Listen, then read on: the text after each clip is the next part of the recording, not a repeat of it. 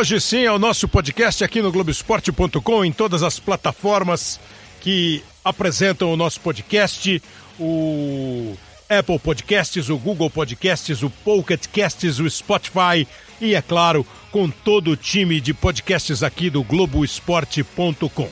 Hoje sim está no clima do Campeonato Mundial. E eu sempre faço questão de ressaltar quando a gente grava um tema que está bem atual está bem em tempo.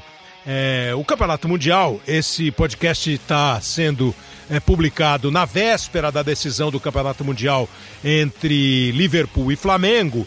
E, naturalmente, como esse é um produto para ficar bastante tempo à sua disposição, o tempo que você quiser, para ouvir quando você quiser, nós não vamos tratar especificamente da final entre Liverpool e Flamengo. Mas a gente quer conversar um pouquinho sobre o Campeonato Mundial. Essa competição que tem várias etapas essa competição que começou a ser disputada em 1960, um pouco antes, a Europa criou a Copa dos Campeões. A Copa dos Campeões da Europa era disputada apenas pelos clubes campeões de cada país europeu. E o Real Madrid, da Espanha, que é o maior campeão mundial, o Real Madrid dominou completamente aquele começo de Liga dos Campeões. Lá no ano de 1960 começou a ser disputada a Taça Libertadores da América, que teve o Pearol como campeão. É, o Penharol disputou com o Palmeiras, né, a, a, final da primeira Libertadores da América. E então, as duas confederações, com o aval da FIFA, eles promoveram uma, uma disputa entre o campeão da América e o campeão da Europa, o que a gente depois passou a conhecer como o Intercontinental, mas para a gente aqui é o Campeonato Mundial de então. E o Real Madrid fez a primeira final com o Penharol em 1960. De lá para cá, nós temos, pô, de 60 até hoje, você vê o tanto de campeonatos que foram disputados. E aí o formato foi mudando, né? É... Mas no começo, um jogo na Europa, um jogo na América do Sul. E quando havia necessidade, havia um terceiro jogo. Para ter exemplo, por exemplo, o Santos fez um primeiro jogo com o Benfica no Brasil, um segundo jogo com o Benfica em Portugal, e se houvesse necessidade de um terceiro, seria em Portugal. Já em 63 foi diferente. O Santos fez o primeiro jogo com o Milan lá em Milão, o segundo jogo com o Milan no Rio, no Maracanã, houve a necessidade de um terceiro jogo, que também foi disputado no Maracanã, e o Santos conquistou o bicampeonato mundial. E assim o campeonato foi sendo disputado, até que aconteceu a partida única, começou lá no Japão, já passou por países árabes, pelo Marrocos, tal, mas uma partida única, que foi uma ideia também diferente de um jogo é, decisivo. E aí a FIFA entrou na parada, em 2000 fez aquele campeonato que o Corinthians ganhou, deixou de fazer, começou a fazer de novo é, nos, no, na, na, metade da década, da primeira década de 2000, nos anos 2000, e hoje nós temos o Campeonato Mundial como ele se apresenta com representantes de todas as confederações, jogos eliminatórios, sendo que o europeu e o sul-americano eles entram só na semifinal, é o formato atual. E eles já estão prometendo, né, para 2021, no lugar da Copa das Confederações, nós vamos ter um campeonato mundial com mais clubes. Isso ainda vai ter discussão. A FIFA está armando todo o sistema, quem vai disputar, mas é, línguas mais é, venenosas dizem que a União Europeia de Futebol, a UEFA, não vai topar tão fácil assim a disputa desses campeonatos. Que seria bacana. De quatro em quatro anos, é, seria o, no ano anterior ao da Copa do Mundo, com mais representantes dos continentes. Então nós temos hoje uma situação assim, o Real Madrid é dono de sete títulos mundiais. O Milan tem quatro. O Bayern de Munique tem três. O Barcelona, outros três. Também tem três títulos o Boca Juniors da Argentina, a Internacional de Milão, o Nacional do Uruguai e o Penharol do Uruguai. O futebol brasileiro tem como grande campeão, o maior conquistador de títulos, o São Paulo, com três conquistas. O Corinthians tem duas, contando o campeonato de 2000 e o campeonato de 2012, nesse formato atual. Depois, o Santos tem dois, o Flamengo tem um, o Grêmio tem um, o Internacional de Porto Alegre, mais um título. São vários times que já ganharam o campeonato. É, eu parei no Penharol, né? Ó, o Ajax ganhou duas vezes, Juventus de Turim duas vezes, Manchester United da Inglaterra outras duas, o Porto de Portugal também, um título para Atlético de Madrid, Borussia Dortmund da Alemanha, Estrela Vermelha ganhou um título, o Estudiantes da Argentina, o Feyenoord da Holanda, o Olímpia do Paraguai, o Racing da Argentina, o River Plate da Argentina e o Vélez Sarsfield também, um time argentino. É uma disputa equilibrada. Nos últimos anos, temos visto conquistas europeias. Em 18 foi o Real Madrid, em 17 foi o Real Madrid, em 16, já adivinhou? É, foi o Real Madrid de novo. É, em 2015 foi o Barcelona. Então os espanhóis têm dominado aí as últimas edições e não disputaram a edição de 2019. Enfim, essa é uma pequena história, um pequeno resumo do que acontece no Campeonato Mundial. E agora nós vamos começar a falar com personagens que viveram essa essa esse momento assim que eu imagino seja espetacular disputar um campeonato mundial. Ainda mais lá no começo. Como eu disse, a primeira decisão foi com o Real Madrid e Penharol. O Real Madrid foi campeão em 1960. Em 1961, nós tivemos uma outra decisão de título, e essa decisão de 1961, o, quando o Real Madrid dominava completamente o mundo, o mundo do futebol, mas em 1961 o título foi conquistado pelo Penharol. Quer dizer, o Penharol foi bicampeão da Libertadores em 60 e 61 e foi campeão mundial é, em 1961. Então começou com um a um entre Europa e América. Aí apareceu no cenário um time chamado Santos Futebol Clube. O senhor José Macia, um abraço para o senhor. Esse time era bom mesmo, senhor Macia? Fala aí, seu Oi. Pepe, tudo bem? Grande abraço, tudo bem, infelizmente, graças a Deus. Não, o time realmente era muito bom. E nós nos sagramos bicampeões da Libertadores, 62 e 63, e conseguimos também o título mundial duas vezes, com 62 com o Benfica e 63 com o Milan. E esses jogos, jogos, principalmente os jogos com o Milan, foram jogos incríveis, que nós havíamos perdido de 4 a 2 eh, na Itália, nós precisávamos reverter, revertemos no Maracanã 4 a 2 aí você pergunta por que foi jogar no Maracanã, é. porque a gente sabia, os diretores do Santos e nós também sabíamos que se nós fôssemos jogar no Pacaembu, São Paulo, São Paulino, Palmeirense, Corintiano, não iam torcer para o Santos ser campeão mundial. Então nós, nós, os jogadores, escolhemos o Maracanã, e os diretores concordaram. Eu não sabia dessa história, não. É, é verdade. Fomos jogar no Maracanã por causa disso. O Maracanã, o Carioca adotou o Santos Futebol Clube e nós conseguimos esse título incrível. Ganhamos de 4 a 2, depois está perdendo 2 a 0. É. Nós estamos perdendo 2 a 0, nós estamos no vestiário, caiu uma chuvarada, aí o pessoal falou, mas agora fica, vai ficar mais fácil para os italianos, que eles estão acostumados a jogar com neve, com campo pesado. Ao contrário, facilitou o Pepe, principalmente. Marquei é. dois gols de falta, é. o primeiro e o quarto. E nós estávamos sem o Zito, sem o Pelé e sem o Calvé. Pelé estava fora. Três né? jogadores né? importantes. Eu estava machucados. O Almir jogou muito, né, seu Pepe? O Almir entrou no lugar do, do, do, do, Pelé e deu conta do recado muito bem. O, o Lula foi muito feliz, porque ele estava entre o Almir e o Toninho Guerreiro, que também era um grande jogador. E ele optou pelo Almir porque o jogo era no Rio de Janeiro, no Vasco, ele é. já conhecia mais o Maracanã. É. Então foi uma conquista extraordinária, maravilhosa. A gente, eu, eu, eu, eu somente esses jogos, os jogos do, do Milan, uhum. eu tive uma, uma, uma, passagem que é até interessante contar, porque é, o Santos estava sem o Zito, sem o Pelé e sem o Calvé. Só dizer que a falta que eles faziam. e então chegou no dia do jogo, em conversa com o Dalmo, nosso lateral esquerdo estava no quarto, o Dalmo, Dalmo falou, Pepe, tem uma, uma, uma coisa para te contar. Sabe que você não vai jogar hoje? Eu digo, como? Não vou jogar, você não vai jogar três ou quatro jogadores, e vou ficar de fora também, é que o Lula parece estar tá querendo fechar, vai é. colocar o Batista, não sei o quê. O Batista era o ponto esquerda do esquerda, ponto esquerda e direito do, do Noroeste, né? Sim estava no Santos. Aí eu fiquei meio Chateado. Chateado, chateado pela vida, eu queria jogar. Sabe? Era o P que eu estava pensando. Jogar, é. Eu queria jogar, exatamente. E aí eu, eu soube que o, alguns diretores, quase Nicolau Mourão Vilar, Modesto Roma, uhum. falaram, mas como você vai, nós estamos sem o Pelé, seu Zito Calvé, você vai ter o Pepe ainda, como é que nós vamos fazer para ganhar?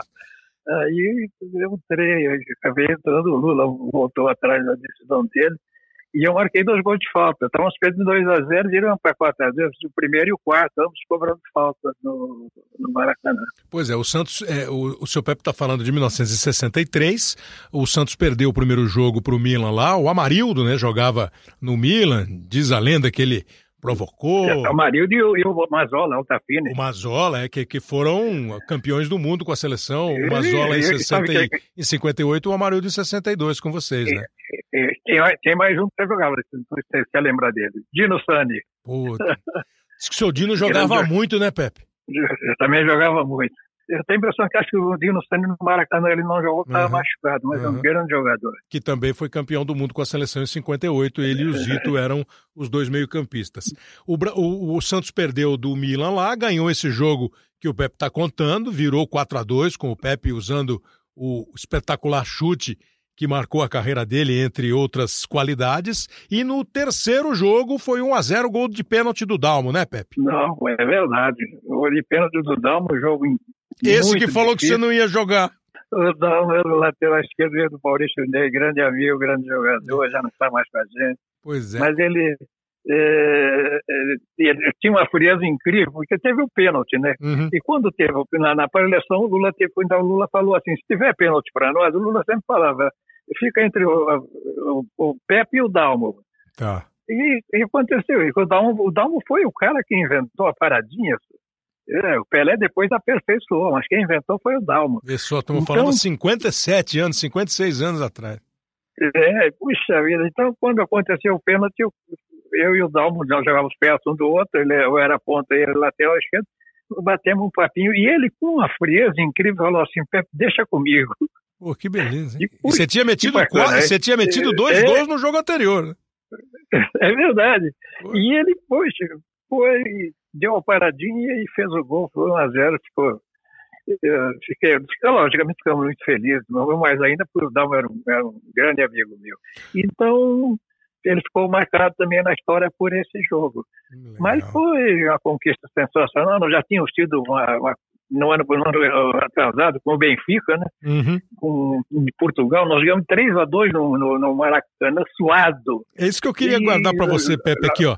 É, a gente separou, né? O, o, o como eu estava contando aqui pro, pro, pro pessoal que está ouvindo o podcast, o Real ganhou em 60, o Pearol ganhou em 61, Aí apareceu hum. o Santos em 62, contra um Benfica, que era a base da seleção portuguesa, que em 66 a seleção portuguesa foi terceiro colocada na Copa, eliminou o Brasil na primeira fase. É e como o jogo foi no Rio, a gente separou aqui uma narração do Valdir Amaral, um dos grandes locutores de rádio da história do rádio brasileiro.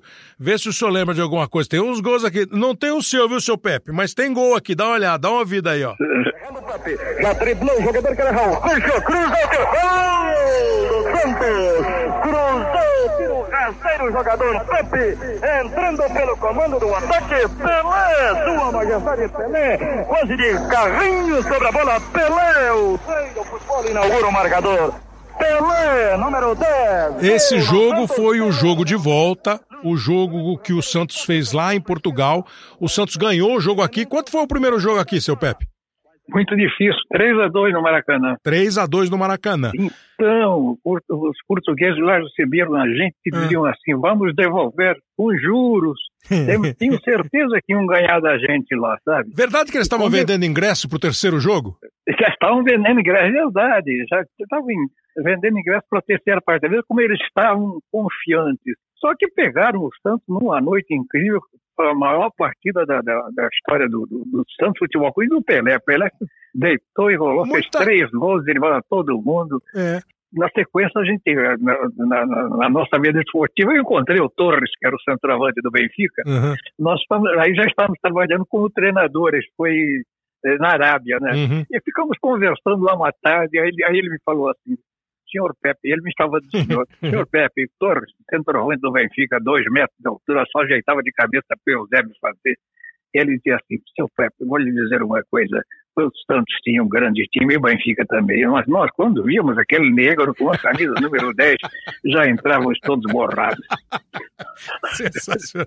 Então, e aquele jogo foi 5 a 2 para o Santos, três gols é. do Pelé, um do Coutinho, um do Pepe, é o Eusébio e o Santana marcaram gols para o Benfica, 5 a 2 quer dizer, uma goleada. É, eu já ouvi o senhor falando isso e muita gente que acompanhou o Santos fala isso. Eu sei que é meio assim difícil você, em um time de tantas grandes partidas, escolher uma. É, mas pô, o Zé Maria de Aquino, por exemplo, é, que é um jornalista antigo que o senhor conhece, aquele filme uhum. do Pelé, o Pelé Eterno. O Pelé fala que foi a maior partida da vida dele.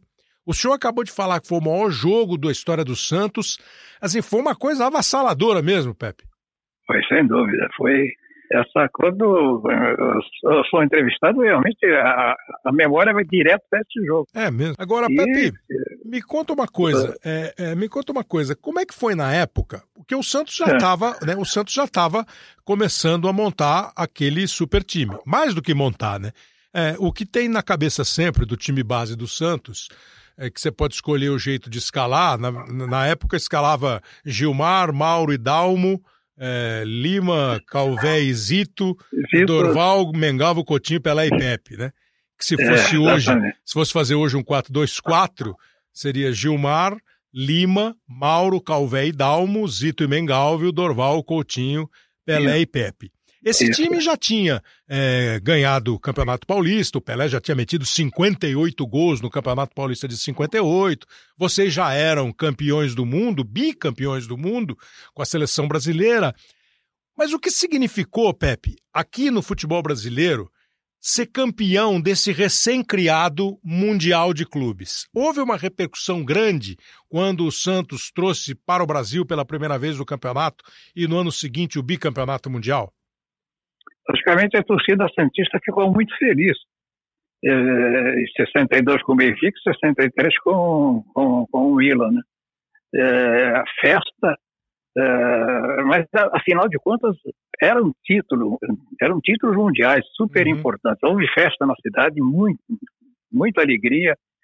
Mas é, em se tratando de o Santos que, que conseguia muitos títulos, muitas conquistas, é, era um fato até certo ponto normal, né? embora Entendi. fossem títulos, títulos mundiais. Mas, na verdade, nós, jogadores, estávamos acostumados a grandes excursões, a grandes torneios também no exterior, e é, não, não, não, não, havia nenhum tipo de jogador mascarado nos nossos times que uhum.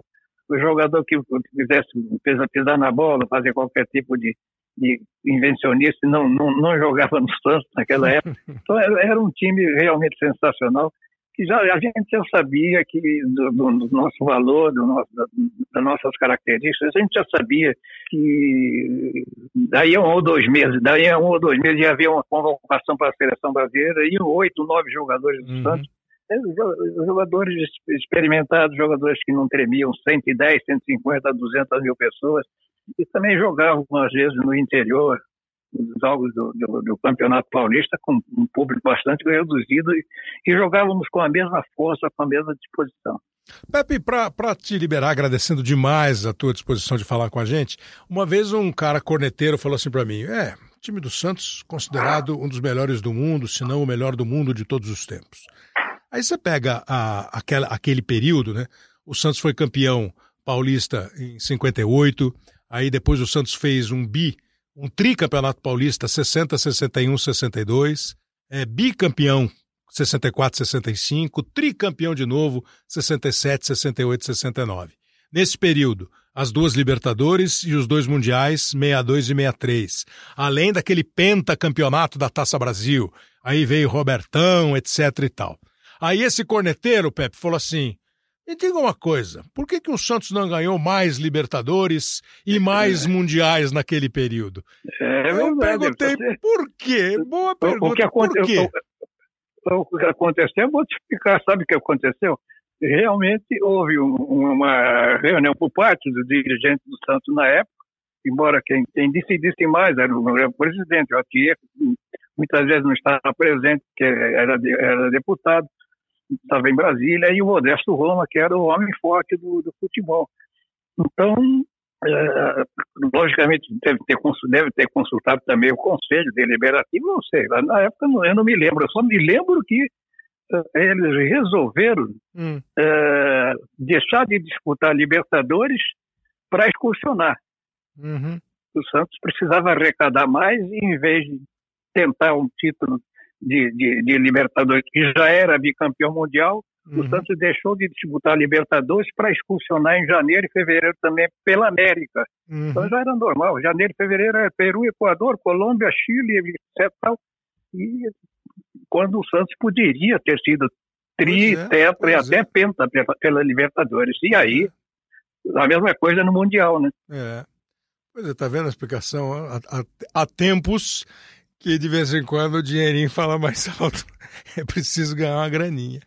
Seu Pepe, super obrigado. É um grande 2020 para todos nós. Muita saúde, muita alegria para o senhor. Obrigado, seu Pepe.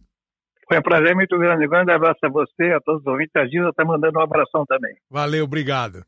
É, vem como são as coisas, né? O clube preferiu excursionar, fazer dinheiro, do que disputar a Libertadores. E até hoje, de vez em quando, de vez em quando não, né? Muitas vezes o Santos reclama, estamos sem dinheiro para investir, e já naquela época pensava em dinheiro.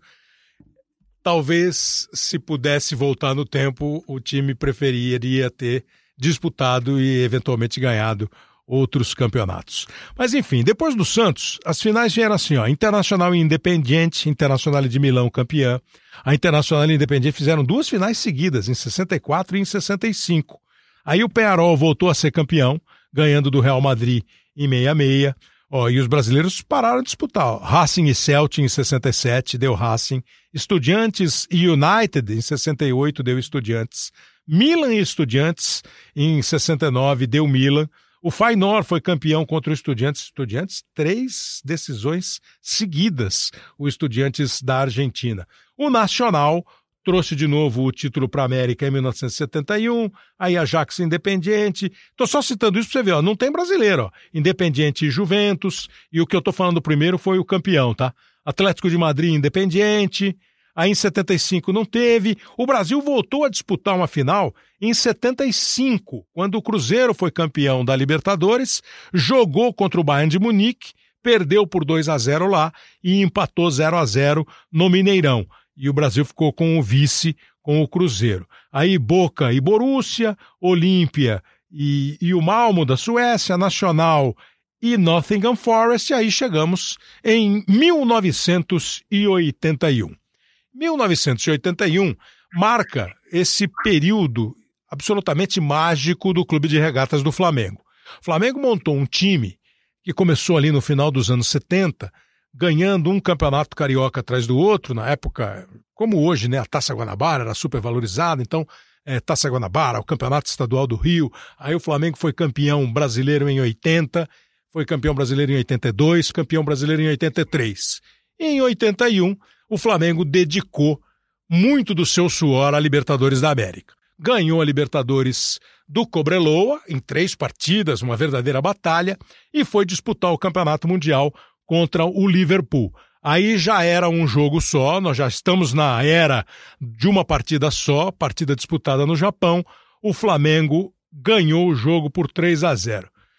É, o nosso convidado lembra quem, quem fez os gols, não? Você lembra quem fez os gols, senhor? Pô, você não lembra? Não, eu lembro que o Adílio fez um, os outros dois é que eu não lembro. É o artilheiro das grandes decisões, Nunes, cara. Pô, tudo bem, amigo? Tudo bem, Nunes. É um tudo prazer. Bem? É um prazer é, falar com você. Artilheiro das grandes decisões. Sabe quem colocou esse apelido é, em mim? Quem foi? Galvão Bueno, Galvão meu amigo Galvão Bueno. Escolheu bem o apelido.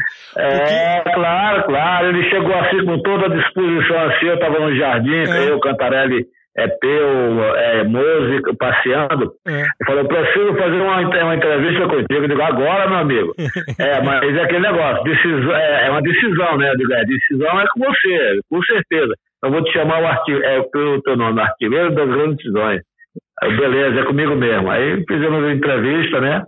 E ele batizou esse nome aí, né? Pô, foi Nunes, o artilheiro das grandes decisões. Você já tinha metido gol importante contra o Atlético na decisão do campeonato brasileiro, né? Com certeza. E quando, Com você, certeza. e quando você pintou jogando. Você, você ficou mais assim, nacional no Santa Cruz, né, Nunes? É, eu, eu sou cria do Flamengo, né? Eu Sim. comecei na base do Flamengo, eu sou baiano, eu vim, eu vim de Feira de Santana com 12 anos, uhum. fiz toda a base no Flamengo. Depois me mandaram embora, eu falei assim, ó, vocês estão me mandando embora, mas depois vai me comprar bem caro. Aí eu fui lá pro Confiança de Aracaju, seis meses eu estourei, Santa Cruz foi lá, comprou meu passe lá com Confiança, aí eu estourei no Campeonato Brasileiro no Santa Cruz, Seleção Brasileira, aquele time máximo de 75, né, que a gente... Pois é, aquele campeonato é... que o Santa foi pra semifinal, você tava lá, não era? O ataque era Fumanchu, Nunes e Ramon, não? É, não, era Fumanchu, Nunes, é, Mazinho e Pio, né? Ah, e Pio. Pio do Palmeiras. Pio que jogou no Palmeiras, Palmeiras é. Isso, isso, exatamente. E fomos terceiro do Brasil, né, em 75, né? Sim, sim. E em 78 também fez uma, uma campanha maravilhosa também. Aí eu fui convocado para a seleção brasileira para a Copa da, da Argentina. Felizmente não, não, não participei porque tive aquela contusão, né? Exato. né? Aí depois eu voltei, voltei pro Rio pro Fluminense, né? Pro Fluminense. O Fluminense naquela época comprou meu passo por 12 milhões e meio uhum. de cruzeiros, né? De cruzeiros. Sim. Maior transação do futebol brasileiro. O Fluminense tinha vendido o Rivelino pra parar. Aí você sabe como é que é, né, cara? Aí vim pro Flamengo. Eles pagaram caro? Joguei do México, Flamengo foi pro... Ah? Eles pagaram caro, Nunes, pra você voltar? Pagaram, pagaram. Na época, na época, em 80, foi 320 mil dólares na época, né? Okay. Aí eu voltei pro Flamengo, né? Falta, é, para aquele timático, né? Mas faltava a peça principal, né? Que é o artilheiro das grandes decisões para decidir os títulos. Me fala uma coisa, Nunes. Eu conversei agora há pouco com o Pepe, o seu Pepe dos Santos, que falou da primeira é. conquista do futebol brasileiro, que foi o bicampeonato do Santos. Aí o, Cru... o, Brasil ficou um tempão sem disputar o Mundial, aí o Cruzeiro disputou e perdeu do Bayern, aí chegou o Flamengo. Como é que foi na época? Teve essa mobilização? Vamos disputar o Campeonato Mundial? Vocês ficaram arrepiados? Foi assim uma, uma conquista que o, o, a expectativa criada foi nesse nível que é hoje, Nunes? Olha, Cláudio, você sabe que, que para você chegar à conquista de um título mundial, você tem que passar por várias coisas, né? Uhum. É, várias, é, várias competições, carioca, brasileiro, Libertadores. E aquele, aquele time foi um time que Cláudio, o finado, o finado Cláudio Coutinho, ele preparou esse time para ser campeão do mundo. Né? Mas infelizmente ele não teve a felicidade de ver a gente campeão do mundo, mas preparou a gente para ser campeão. Mas só que a gente, a gente teve um treinador, simplesmente chama Dino Sano. Hum. Né? Você conhece, né? Pô. Dino, Dino Sano. Esse, esse muito, tem muita experiência de Libertadores, é, trabalhou em grandes clubes é, da América, né? Jogou no Boca, e, né? Isso, jogou no Boca. E, e nos, nos ensinou é, toda a malandragem para se ganhar uma, uma, uma, Libertadores, né? Porque naquela época não tinha tanta, tanta câmara né, de, de, campo. Hoje, a, gente, a gente usava umas malandragens, né? Eu mesmo eu gostava de chupar gelo, hum. de vez em quando eu pegava o gelo e jogava na cabeça do zagueiro. E acertava, Nunes? Acertava? De vez em quando acertava, né? é, passava balso berenguena das pernas, passava na vista do zagueiro, lá no rosto do zagueiro. Isso é tudo malandragem. Você, se lembra do Dé do Vasco, né? Dé fez um gol, jogou, é, jogou bola, na. De, de, o gelo na, na bola. bola pô. Pô, diz, que tinha, diz que tinha um cara aqui em São Paulo, no interior de São Paulo, que jogava é. areia no olho do goleiro. Ave Maria, quem era? Era o Leivinho? Era o maluco? Quem ah, não, eu acho que é mais antigo. Diz que o goleiro saía pra catar a bola, ele jogava um pouquinho de areia, o goleiro, o goleiro não via nem. É, né? Imagina que vai ver bola. Mas, o, mas o, grande, o grande segredo daquele time, nossa, era a simplicidade, né? o profissionalismo, é um grupo consciente que sabia o que queria dentro de campo. Nós se preparamos para isso, uhum. para conquistar o mundo.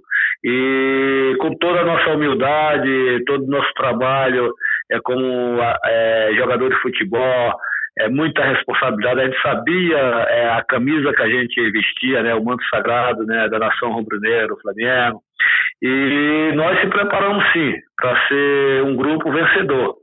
Né, para ser um grupo vencedor. Tanto é que nós conquistamos é, todos os títulos que, que é, passar pela nossa frente, Verdade. mas com, com profissionalismo, profissionalismo, é, união, companheirismo, porque você tem que ter tudo isso para você se tornar um, um grande campeão, um Sim. grande vencedor, né?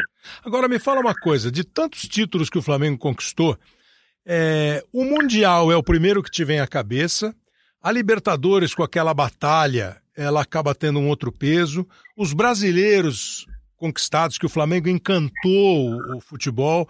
Tem algum título uhum. que quando fala assim, Nunes, Flamengo campeão, qual é o campeonato que você escolhe? É, claro, eu vou ser, eu vou ser sincero contigo, entendeu? Para mim, é, o, o que está sempre na minha, na minha memória, na minha mente, é o gol contra o Atlético Mineiro, que ali foi onde começou tudo. Porque se, a, se eu não faço aquele gol contra o Atlético Mineiro naquela decisão, a gente não disputava nada disso, nem Libertadores, Tava 2x2 o jogo, né, Mundial. É, 2x2, 2x2. E aquele danado do Reinaldo, né? Você sabe como é que ele era, né? Ele fazia lá, eu fazia cá. Ele fazia lá, eu fazia cá, né? Mas ali estava escrito, Kleber, se ele fizesse o terceiro gol, né? Estava escrito, eu ia lá e fazia o quarto, pode ter certeza. Pode crer. Não, e, foi, e foi um belo gol, quem puder ver, foi um golaço. E outro dia nós fizemos é aqui verdade. no podcast com o Zico Nunes, ele falou que o time que rivalizava com o Flamengo. O Zico não, o Raul. O Zico falou que se ele fosse. O Zico falou que se ele fosse apontar um cara para ser considerado o jogador brasileiro, assim, depois do Pelé, que se não tivesse machucado o joelho, ele apontaria o Reinaldo, que você acabou de falar. O Reinaldo, né? E o Raul falou que o time que rivalizava com o Flamengo era o Atlético, uhum. o adversário desse campeonato em 80 que você fez o gol. É, é verdade. O Reinaldo, um belíssimo jogador, um grande centroavante, para mim foi um dos grandes centroavantes do futebol brasileiro, e, e tem outros também, né? Mas o Rei, apesar de é, ele, ele, tinha aqueles problemas no joelho, mas era um excelente jogador, pô. E é um grande amigo meu, né? Um grande amigo meu. Claro. Pessoa maravilhosa. E como também, né? Eu, eu, eu, eu me inspirava muito, Kleber, hum. no Vavá, no Tostão. Eu gostava muito do Vavá pela, pela raça, pela presença diária, pela disposição. E você e o Tostão, tinha. É, exatamente. E o Tostão, eu observei muito ele na, na Copa de 70. Eu, eu, criança, eu observei muito observava muito a movimentação dele, ele não aceitava marcação, ele, ele, ele deslocava o zagueiro, abria espaço para o companheiro que, que, que, vinha de trás. Um excelente centroavante. Esses dois centroavantes, eu me inspirei muito nesses dois. É, observou bem. É, nós estamos gravando isso aqui, Nunes, antes da decisão de 2019, então não quero nem entrar na, na, decisão. Mas eu queria saber assim, a tua sensibilidade, esse teu poder de observação, é claro que o futebol hoje é muito, muito mais fácil de você mudar elenco. Naquela época, os elencos, a base do Flamengo foi mantida três, quatro, cinco anos, né? Hoje você nunca sabe quem vai estar no time daqui, é a, daqui a um mês. Esse time do Flamengo que foi montado para essa temporada, ele faz crer numa sequência de resultados, se não títulos, porque hoje o título talvez seja é, um pouco mais disputado, sei lá eu, mas enfim, esse time do Flamengo te faz lembrar a possibilidade de um time estar tá sempre brigando lá em cima, esse atual time do Flamengo? Olha, é, eu, eu às vezes eu, eu ouço, né, que às vezes é, querem fazer comparação é. é. do nosso time com o time atual, né, que é, é, grupo, um grande time, está numa, numa fase maravilhosa, é, fazendo jogos muito interessantes, é, é, dentro de campo está correspondendo, mas não pode fazer comparação com nosso, né? porque são épocas e estilos diferentes. Né? Nosso futebol era um futebol mais estudado, mais malandro, é, existia muita malandragem no bom sentido dentro de campo. Você é, fazia uma jogada de repente, então a, é, a, você tinha a criatividade, a habilidade, é, o, o, domínio de bola é totalmente diferente, o toque de bola. Hoje, hoje é um futebol mais, mais corrido, por quê? Porque o condicionamento físico está totalmente diferente, é mais acelerado, né? Não tenha dúvida. Mas eu gosto mais do estilo da, da, da era do, do, Pelé, do Zico, do, do Garrincha, entendeu? Da, da, nossa época, né? O Ademir da Guiza, com aquela, com aquela elegância, né? é, um Tostão com aquela movimentação, um Piazza, pô, Lopes. Pô, eu tô tocando em nome de jogadores que sabe que não é Rivelino, né? Porra. Então, e hoje é um futebol mais corrido. E às vezes eu observo que esse futebol corrido de hoje necessita mais de, de, fundamento. Né? Nós estamos se desenvolvendo no condicionamento físico, mas estamos perdendo um pouco na habilidade, eh, na nossa criatividade. Então eu vejo é, que o nosso futebol está crescente, mas também tem que crescer na, na, na malandragem, é, no, no, domínio da bola, no toque, no fundamento, né? É, saber aproveitar os momentos certos é, durante os 90 minutos, mais presença diária, entendeu? É, hoje eu, eu, eu vejo os nossos atacantes que precisam treinar muito fundamento, uhum. né? Porque antigamente você vê os gols como é que era, né? Uhum. Então hoje um, um centroavante fica de cara pro gol e isola a bola. Eu vejo hoje o Gabigol sabendo aproveitar os momentos certos. É, de repente ele deve estar treinando fundamento. Porque todo, todo tem que treinar fundamento, seja qual for a função, a profissão, entendeu? É isso mesmo. É, Nunes, assim, ó, em homenagem a, a só para citar alguns, né? Raul Leandro Marinho Moser Júnior, Andrade Adilizico, Tita Nunes e Lico, o Paulo César Carpegiani de treinador, Vou deixar você ouvir o seu uhum. amigo que criou é, o artilheiro dos. Como é que é? O artilheiro das grandes decisões. Das grandes decisões, Galvão Bueno. Vê, vê, vê, vê, se você. Ouve aí, vê se você fez jus ao apelido. A torcida japonesa gostou, Zico. Por elevação para Nunes, partiu. Olha a chance, olha o gol, tocou Nunes. Gol!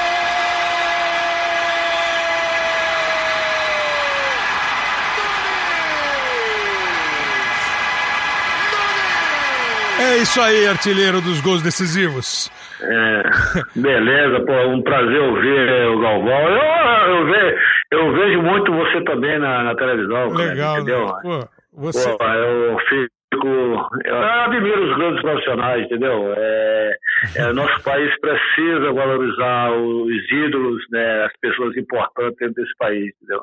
Nunes, super obrigado por conversar aqui com a gente. Parabéns pela carreira inteira. Vamos conversar muito mais ainda, Nunes. Grande abraço. Com certeza, irmão. Fica com Deus aí. Bom trabalho, que é muita saúde aí. Muito bom centroavante, metia gol adoidado. Aí a gente chega é, a mais um ano sem, sem brasileiro, Penharol e Aston Villa, e aí vem o Grêmio de 1983. O Grêmio de 1983, é, o Grêmio também teve nesse começo de anos 80 é, disputas assim. O Grêmio foi campeão brasileiro em 81. É, o Grêmio ganhou a final do São Paulo. É, o Grêmio foi vice-campeão contra o Flamengo. O Grêmio fez final de campeonato também com o Flamengo. É, e o Grêmio foi montando times assim muito fortes, aquele estilo do futebol do Grêmio. É, o Grêmio teve é, treinadores muito bons. O Grêmio é, trabalhou. Aí o Grêmio foi buscar o Valdir Espinosa. O Valdir Espinosa, que hoje está de volta ao Botafogo, o Espinosa é gaúcho, como todo mundo sabe, e começou a aparecer também no Grêmio. E o Grêmio foi montando um time, por exemplo, o Grêmio foi buscar o Mazarop, que tinha jogado no Vasco da Gama, é, o Grêmio tinha o De Leon, que, foi jogar, é, que era uruguaio, um grande zagueiro uruguaio. É, o Grêmio foi criando os seus talentos, o Grêmio foi reaproveitando ídolos da torcida do Grêmio, como o Tarciso. Para a final do Campeonato Mundial, que o Grêmio ganhou a Libertadores de 83, aí o Grêmio foi para a final do Campeonato Mundial para enfrentar o Hamburgo da Alemanha.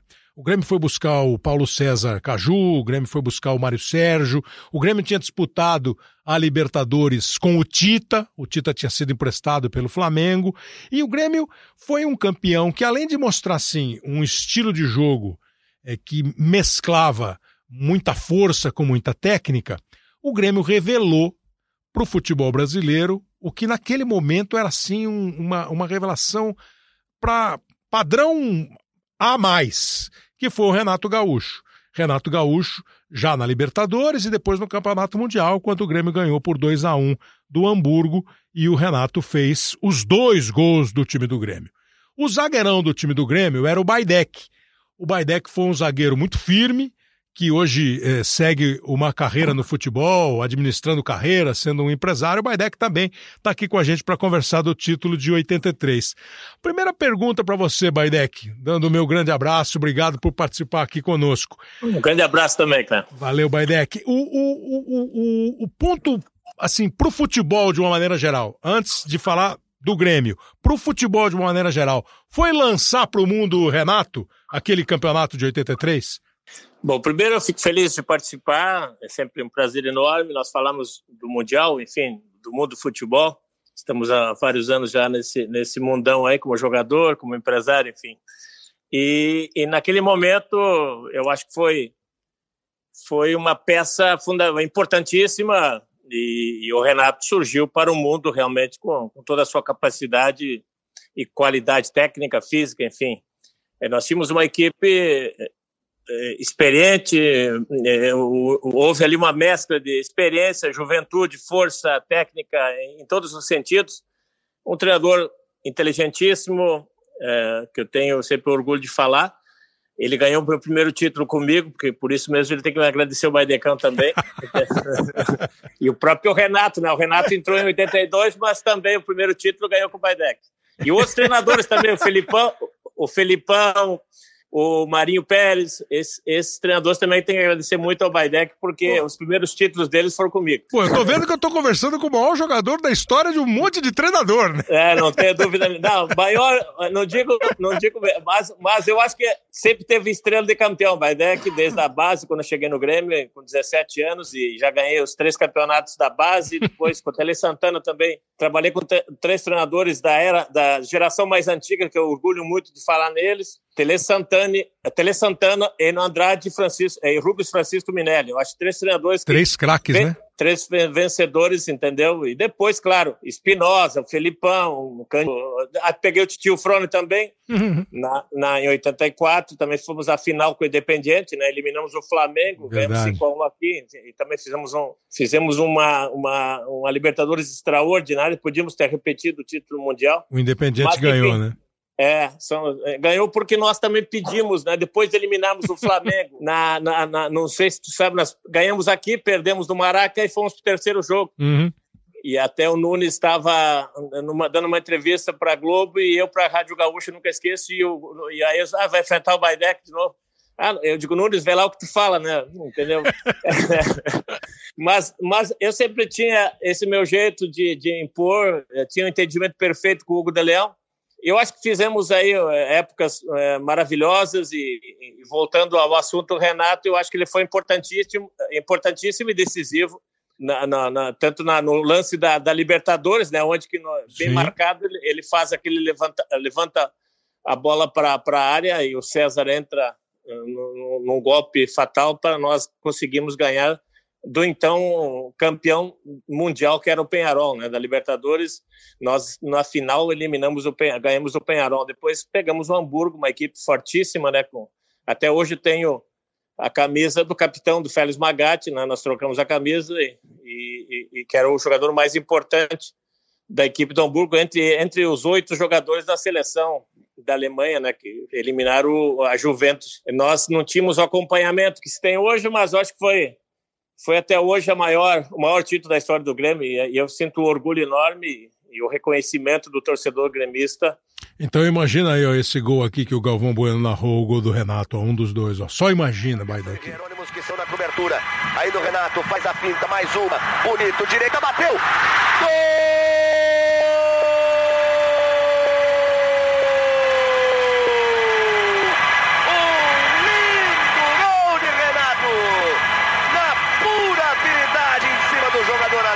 Cruzamento para a área. A chance, Renato. Agora, pé esquerdo. Gol! E, e, o cara fez gol de tudo quanto é jeito, né? De direita, de esquerda. E aí foi com o Renato como técnico que o Grêmio disputou o Mundial agora, uh, o ano passado, né? Com, com o com o Real Madrid. Real Madrid acabou perdendo o jogo por 1 a 0 E aí, eu digo, ah. aí eu digo, uma, eu digo uma coisa, porque eu, eu, eu, sempre tinha essa capacidade, porque na vida todos nós estamos aprendendo, e a maior universidade é a vida, né? Mas uh, houve um erro na barreira uh, contra o Real Madrid, porque o jogador é. que vai para a barreira com medo não vá. Porque ele pode derrubar treinador, derrubar presidente, derrubar tudo, porque se vai com medo.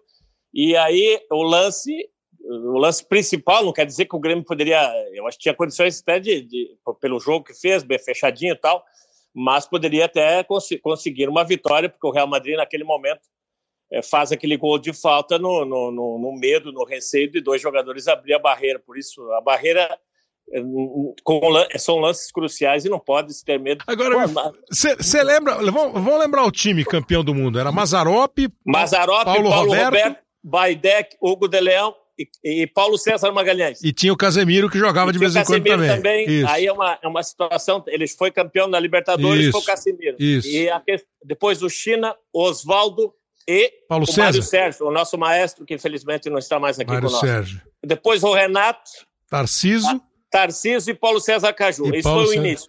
e tinha no o Oswaldo ainda, né? É Oswaldo, né? Chino, Oswaldo e Mário Sérgio. Oswaldo Chino, um jogador é. extraordinário É. também, extraordinário. O, o Bonamigo já estava nesse time, não? O Bonamigo entrou no segundo tempo, Sim. no lugar, é, ele entrou no lugar do Acho, Oswaldo. acho que do E- Oswaldo, é. do Oswaldo. E o Caio, infelizmente também que faleceu, o, o- o- nós perdemos já os dois Caio, né? O Caio Júnior, que depois uma Sim, geração sim. mais, mais à frente, mas o Caio Soroca, né? dizia o Caio Gaguinho, né? Que, é- que Uhum. fez a portuguesa do esportes, que fez o lance do segundo gol, Uhum. entrou no lugar do Paulo César Caju. Então, é- essa, essa é o componente da, da- principal da equipe, que eu acho que nós tínhamos uma união, eh, e todo, desde a direção, doutor Fábio Koff, Isso. Alberto, enfim, toda a direção, comissão técnica comandada pelo Valdir Pelo Valdir Espinosa.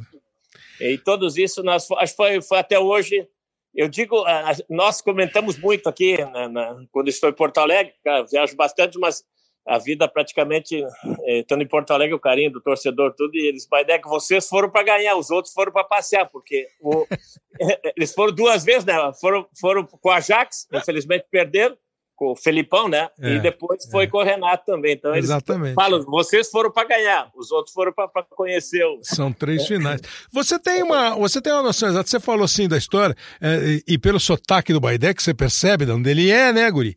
Me fala uma coisa, teve uma importância grande pro futebol do Rio Grande, ter sido o, o, o- o- botar o Rio Grande no, no mapa do mundo como campeão mundial? O Grêmio, lá em Nossa. 83? Sem dúvida nenhuma, sem dúvida nenhuma. é, é, depois do título, nós, é, ao comemorarmos, mas depois vai caindo a ficha e, e na chegada em Porto Alegre foi uma situação. Eu, vi- eu vi o Flamengo também retornando, mas nós não digo igual, mas próximo. Claro. Nós paramos, paramos o, o estado do Rio Grande do Sul, porque em Porto Alegre, então, desde o aeroporto até a chegada no Estádio Olímpico, é, foi uma coisa fantástica. Toda, toda, toda a comemoração, toda a, a torcida gremista a- nos assistindo. E o Internacional pegou, com a chegada nossa, pegou e foi arrumar uma excursão, né? Foi para excursionar para fora, porque não podia ficar em Porto Alegre. Isso é a história, é a história do- dos tempos.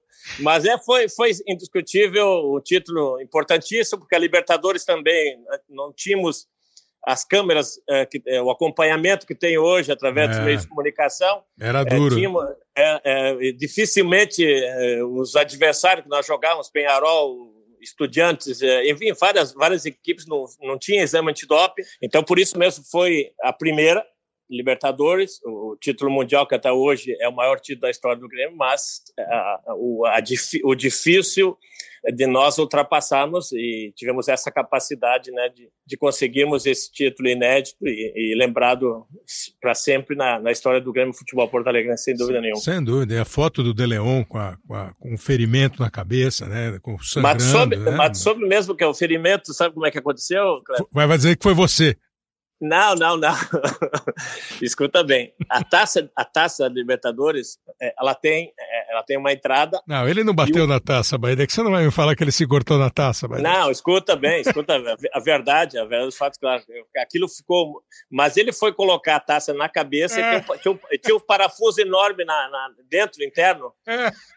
É, Entendeu? E aquilo também não quer dizer que nos jogos, muitas Entendi, vezes, nós entendi. saímos, nós saímos com, com, com sangramento é, de cortes, e enfim, eu, eu e o Hugo de Leão, quer dizer, Claro. enfim, to, toda, nós, nós tínhamos. Mas aquele Então, é a taça. Aquele é a taça, a taça, a taça do, do, do que foi, foi, foi o, o, parafuso, mas caiu tão bem, né? Porque ficou, Pô, ficou... sensacional. Ficou a imagem de um guerreiro. É verdade, extraordinário, mas, extraordinário. Mas, mas é, é tudo... verdade, é verdade. Mas foi Hugo, tudo. Hugo, eu vou estar até com ele amanhã, é, Hugo Daniel, eu vou me encontrar com ele, que amanhã vem, vem alguma, algumas, algumas personalidades para o jogo do, do Alessandro, uhum. entre eles o Rubem Paz tal, e nós vamos se encontrar amanhã porque vamos fazer um jogo beneficente, o futebol, Boa. aqui, aqui próximo, para, enfim, e vamos ajudar as pessoas carentes aí nesse aspecto. Então o Hugo Daniel me ligou, amanhã eu vou estar com ele, é sempre... É sempre um orgulho em ter jogado e nós temos um, um entendimento perfeito. Mas foi tudo pela taça. Mas daí não, foi, tu, foi não, tudo. Foi... O sangramento foi pela taça. Não, não, foi, foi bacana. Não, Chegando... Mas é uma história, uma história, uma história linda, né? Porque realmente ela, ela, vem, ela vem com uma imagem eh, extraordinária. Mas ele, é, nós tínhamos entendimento e, e no olhar nós entendíamos também, quer dizer, a equipe num todo eu acho que é uma posição que eu digo sempre, tanto o goleiro como os centrais não pode ter erro, não. É. Que, é, ali é uma, é uma responsabilidade. É uma, eu, eu digo sempre, eu falo isso com o maior orgulho. Toda a minha carreira, eu nunca fiz, fiz poucos gols na frente, mas a, nunca fiz um gol contra, porque tive estrela, tive a, eh, sempre o foco e, e, e, meu pezão grande também não tinha como errar. Mas é que, para agradecendo já muito a você, para chegar aqui nos nossos tempos, é, você foi um dos responsáveis, um dos que negociaram a vinda do Jorge Jesus para o Flamengo. É, e agora fica assim, ó, o Jesus vai ficar no Flamengo, não vai ficar no Flamengo? É, o, a gente tem, não sei se tem uma coceira por é, ficar especulando, enfim. Aí eu já li, não, ele ficou, vai, já, já prorrogou até o meio do ano que vem. Ah, é. ninguém sabe o que vai fazer. Você sabe o que, que vai acontecer com o Jorge Jesus? Kleber, Kleber, a questão toda, a verdade dos fatos é, eu fui o primeiro jogador brasileiro a ser jogado, treinado por Jorge Jesus em Portugal. Mantemos essa relação de amizade, trabalhando com eu como empresário, vários clubes em, na Europa, e é, um dia vai sair a, a primeira pessoa, claro que o mérito toda da direção do Flamengo, através do Marcos Braz, do presidente e do Paulo Pelai, porque nós temos uma relação de amizade de muitos anos. Mas eu, quando aconteceu a situação do Abel Braga, entendeu? Quando o Abel Braga sentiu aquele problema, que também tem um carinho e uma amizade muito grande com o Abel Braga, mas sentiu aquele problema, eu via também a estabilidade, a oscilação na, na equipe do Flamengo. E com aquele problema eu liguei e falei, olha aqui, tem um treinador que vindo para o futebol brasileiro vai revolucionar por, pela sua capacidade, pela, pela, pela, pela, pela qualidade de trabalho. E depois, claro, o segmento foi com a direção. Eu não participei das negociações, para ser bem claro. Eu sou amigo, sempre fui amigo dele, não sou representante do Jorge Jesus. Entendi. Agora, a, a pessoa, o primeiro telefonema, não tenha dúvida nenhuma, e eu já tive com ele e também ele houve um agradecimento do próprio já é, pessoalmente comigo, né? E claro que com o tempo, agora a méritos todo é da direção, do Marcos Braz, da direção por ter feito o toda contato. a negociação. Mas ele não te contou nada o que vai acontecer com ele, não? Não, nesse momento não. Acho que ele, ele, ele, ele como, como tem feito um trabalho e tem essas conquistas, ele vai fazer de tudo para conquistar, não tenha dúvida nenhuma, para fazer um grande jogo contra um grande adversário que é o Liverpool. Agora, não, não se tem. Eu acho que pelo carinho do torcedor e por tudo que, que, que tem acontecido, eu acho que ele vai pensar com, com jeito e pode, pode ver a permanência dele, que é bom para, para, para o futebol brasileiro, né? vir esses treinadores com essa capacidade. E, e, e temos grandes treinadores. Eu torço muito para que os treinadores brasileiros possam também se expandir para o mundo, porque eu já, em Portugal, quando fui na década de 80, tinha 8 a 10 treinadores brasileiros em Portugal, né? E hoje não se encontra nenhum. Depois trabalhei muito tempo também com o José Mourinho, e depois, essa era era do José Mourinho no Porto, fui eu que levei, eu trouxe ele para Porto Alegre, eu tive três vezes no Brasil com ele, formamos a equipe do Leiria, depois eu fui levei ele para o Futebol Clube do Porto, onde levei oito jogadores e formamos a equipe onde ele começou a ganhar tudo. Eu peguei, eu peguei, levei ele para o momento mais difícil do Futebol Clube do Porto, com o, com o presidente com o maior título, é que é o Jorge Nuno Lima Pito da Costa, que é um monstro também como presidente. Uhum enfim, tem histórias lindas aí. Muito grande do futebol Baidec, com esse título do Grêmio, com esse trabalho que faz hoje desenvolvendo. É, muito, muito discreto, mas você percebeu é, muito atento e, e antenado para saber o que fazer. Baidec, super obrigado por participar aqui com a gente desse programa que nós estamos fazendo para falar um pouquinho das conquistas dos mundiais pelo futebol brasileiro e você tá nesse time de grandes campeões. Obrigado, Baidec.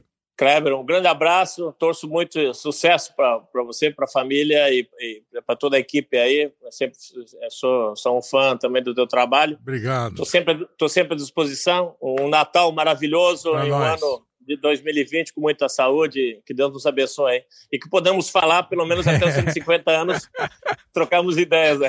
Para nós todos. Um abração, Baidec. Um, um abração, felicidades. Felicidades, Valeu. tudo de bom. O Baidec é grande zagueiro do time do Grêmio, zagueiro firme, como você viu, né? Como você ouviu, ele está aí mal por dentro de tudo que rola. E teve mesmo essa importância, porque quando sai do cenário, né? Você pega na história, quando o Cruzeiro ganhou a Taça Brasil, ou quando o Bahia ganhou lá em 59, isso tudo foi ampliando, né?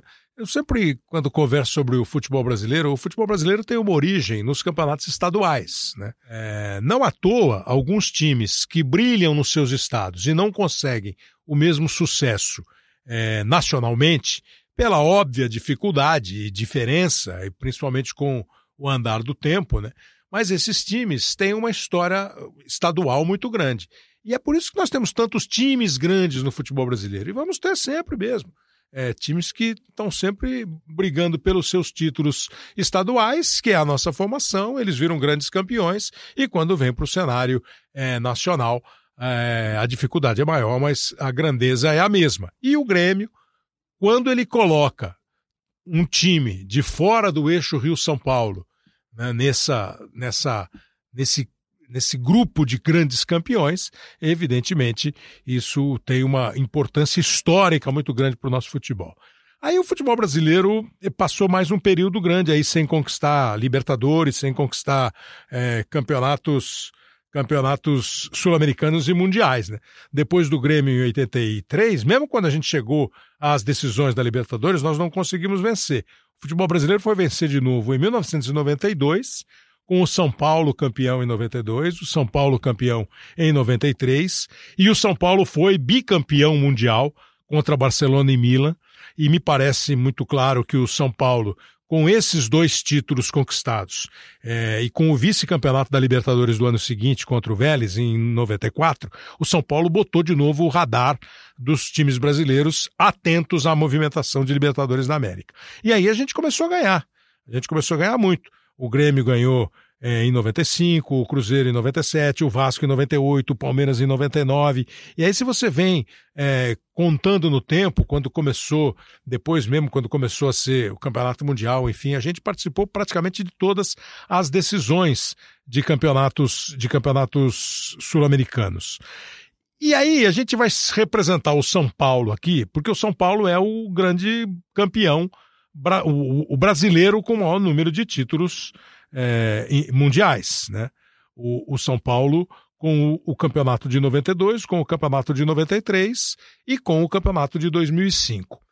E em 2005, o time, é, o duro, é, o duro é que assim, eu, eu falei de todos os times aqui, lembrar os times do São Paulo é que é, é mas assim, em 92 tinha o Zete, Aí tinha o Vitor, o Adilson, o Ronaldo, Ronaldo Luiz, é, jogou o Pintado, jogou o Cerezo, jogou o Raí, jogou o Cafu, o Palinha e o Miller, entre outros que entraram, participaram. Em 93 foi mais ou menos a mesma base, mas tinha o André Luiz na lateral esquerda, o Vitor não estava, o Cafu veio aqui para o meio, o Valber e o Ronaldo fizeram meio dupla de zaga, aí jogou o Pintado, jogou o Doriva, eh, jogou o Cerezo, o Raí já não estava no Campeonato Mundial de 93, o Miller estava, o Palinha estava, é, e posso estar esquecendo de alguém. Aí chega 2005, o São Paulo ganha a Libertadores. O São Paulo tem um time montado pelo Cuca em 2004. É, que traz alguns jogadores do Goiás. Aí o Leão assume o time é campeão paulista em 2005. Aí o Paulo Autori assume, o time é campeão da Libertadores de 2005 e campeão mundial de 2005 contra o Liverpool, o tricampeonato do São Paulo, o único brasileiro tricampeão. Em 2005, estava no elenco do São Paulo o Grafite, que é nosso companheiro hoje aqui do Grupo Globo, trabalhando como comentarista, nosso bom parceiro Grafite. Tudo bem, Grafá? Fala, Kleber, como é que você tá, meu irmão? Tudo bem? Beleza, e você? Tudo bem, ouvindo essas histórias aí, vem, vem à tona as lembranças, né? Pois é. Você lembra o time? Vamos lembrar o time que jogou a final contra o Liverpool. Era o Rogério, começou o jogo, Rogério, Rogério Cicinho, Cicinho né? né? É. Fabão, Fabão Gano e é, Ed Carlos, né? Os três zagueiros, zagueiros né? e o lateral Júnior. esquerdo, Júnior. Isso. Josué. Aí o campo, Josué Mineiro. Isso. Danilo, né? Danilo. Amoroso e Aloísio. Amoroso e Aloísio. Você entrou no segundo tempo. Né? Entrei, entrei no segundo tempo, né? Eu tava voltando de lesão, né? Isso. O Aloysio tinha começado a jogar, né? Quando você se machucou. E eu machuquei nas quartas de final. Real, realmente eu machuquei na, no primeiro jogo das oitavas contra o Palmeiras. Né? Depois eu joguei da volta e joguei o primeiro contra o Tigres das quartas, mas aí já não aguentava mais. Me fala, não aguentava. Me fala, porque aquela, essa Libertadores de 2005 teve é, jogo duro contra o River lá, tal, depois a final. E aí contra o, contra o Liverpool. Sabe o que eu queria saber de você? Que eu, sim, eu conversei já com o Pepe, que representou lá o, os dois primeiros títulos brasileiros com o Santos. Depois falamos com o, o Nunes, centroavante do Flamengo, o Baidec, zagueiro, zagueiro do, do Grêmio, campeão 83, e você está representando aqui o São Paulo. Mas você tem um ângulo Opa. diferente que você assistiu boa parte do jogo do banco de reservas. Isso. Qual é, Isso. Grafite? Assim, tá, o entrar, ir pro banco e ver o Rogério pegar. Porque outro dia nós conversamos com o Danilo aqui no Bem Amigos e aqui no nosso podcast. O Danilo falou assim: pô, o Liverpool amassou a gente. Como verdade. é que é ver essa parada do banco e depois ser chamado pelo autor para entrar, Grafite? Então, a gente, nós, nós sabíamos que. Hoje mesmo eu estava falando com, com um companheiro nosso lá da Globo, né? E falei que o, raramente um clube chega igual o Flamengo está chegando contra o Liverpool hoje, brigar de igual para igual no, no, Mundial, né? Normalmente chega aquela, aquela, aquele abismo de diferença, né? E lógico que dentro de campo é diferente, mas naquele jogo o Liverpool tinha um time é, é que jogava mais tempo juntos do que propriamente nós a nossa equipe. Você colocou aí que o, o Cuca montou a equipe de 2004, mas a equipe de 2005 já tinha jogadores totalmente diferentes, né? Já tinha o Josué, o Mineiro, tinha o Aloysio, que chegou logo após a Libertadores, que ele havia jogado a Libertadores pelo Atlético Paranaense. Mas o Liverpool realmente tinha um estilo de jogo, um, uma posse de bola muito grande. E a, gente, e a nossa equipe sabia que tinha, a gente jogava por uma bola. É, foi exatamente o que o Danilo falou, cara. Jogamos por é, uma a gente, bola. A, a, a, gente jogava por uma bola. A gente sabia que o Amoroso estava bem, o Aloysio era muito forte fisicamente. E, mas ninguém esperava a surpresa do Mineiro, né? Aquela entrada do Mineiro, aquele gol dele, aquele passe do, do, do, do Aloysio, que ele falou lá, Ronaldo Gaúcho do, do Paraguai, né? E, e, e, era aquilo. E quando saiu aquele gol, a gente pô, pulou de alegria, explodiu mas sabia que tinha muito jogo pela frente ainda. E, realmente foi, os caras amassaram. O Rogério pegou muito aquele jogo. Defensivamente, nós trabalhamos bastante. Fabão, Danilo, o Fabão, o, o, Lugano e o Ed Carlos, junto com o Rogério, assim, fizeram um trabalho. A gente jogou praticamente na retranca, né? Eu entrei ali para ajudar na marcação também, né? Porque o, o Aloysio já estava cansado, já estava é, desgastado, que a gente voltava todo mundo para marcar, né? E a superioridade técnica dos caras era muito grande, né? Eles tinham a posse de bola, a gente fez o gol, recuou. Então, nossa, nossa, o nosso intuito ali foi mais, muito, muito mais marcar, segurar o resultado e conseguimos, graças a Deus. E graças ao Rogério, né? O time da, da Austrália, né? Então houve o gol aí, ó. O jogador mais, mais velho da competição, 38 anos. Toque de bola, posição legal. Mineiro bateu, bateu, bateu. Gol!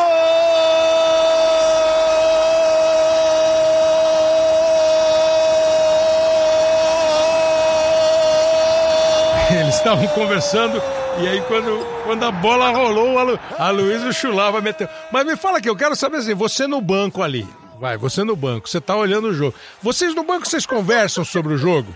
Vocês ficam ali, pô, tá ruim. Mas o técnico, porque tem treinador que vira e fica falando com o banco. Ah, tá vendo? Errou. Oh, faz... o, o Paulo Torre não parece ser muito desse estilo, né?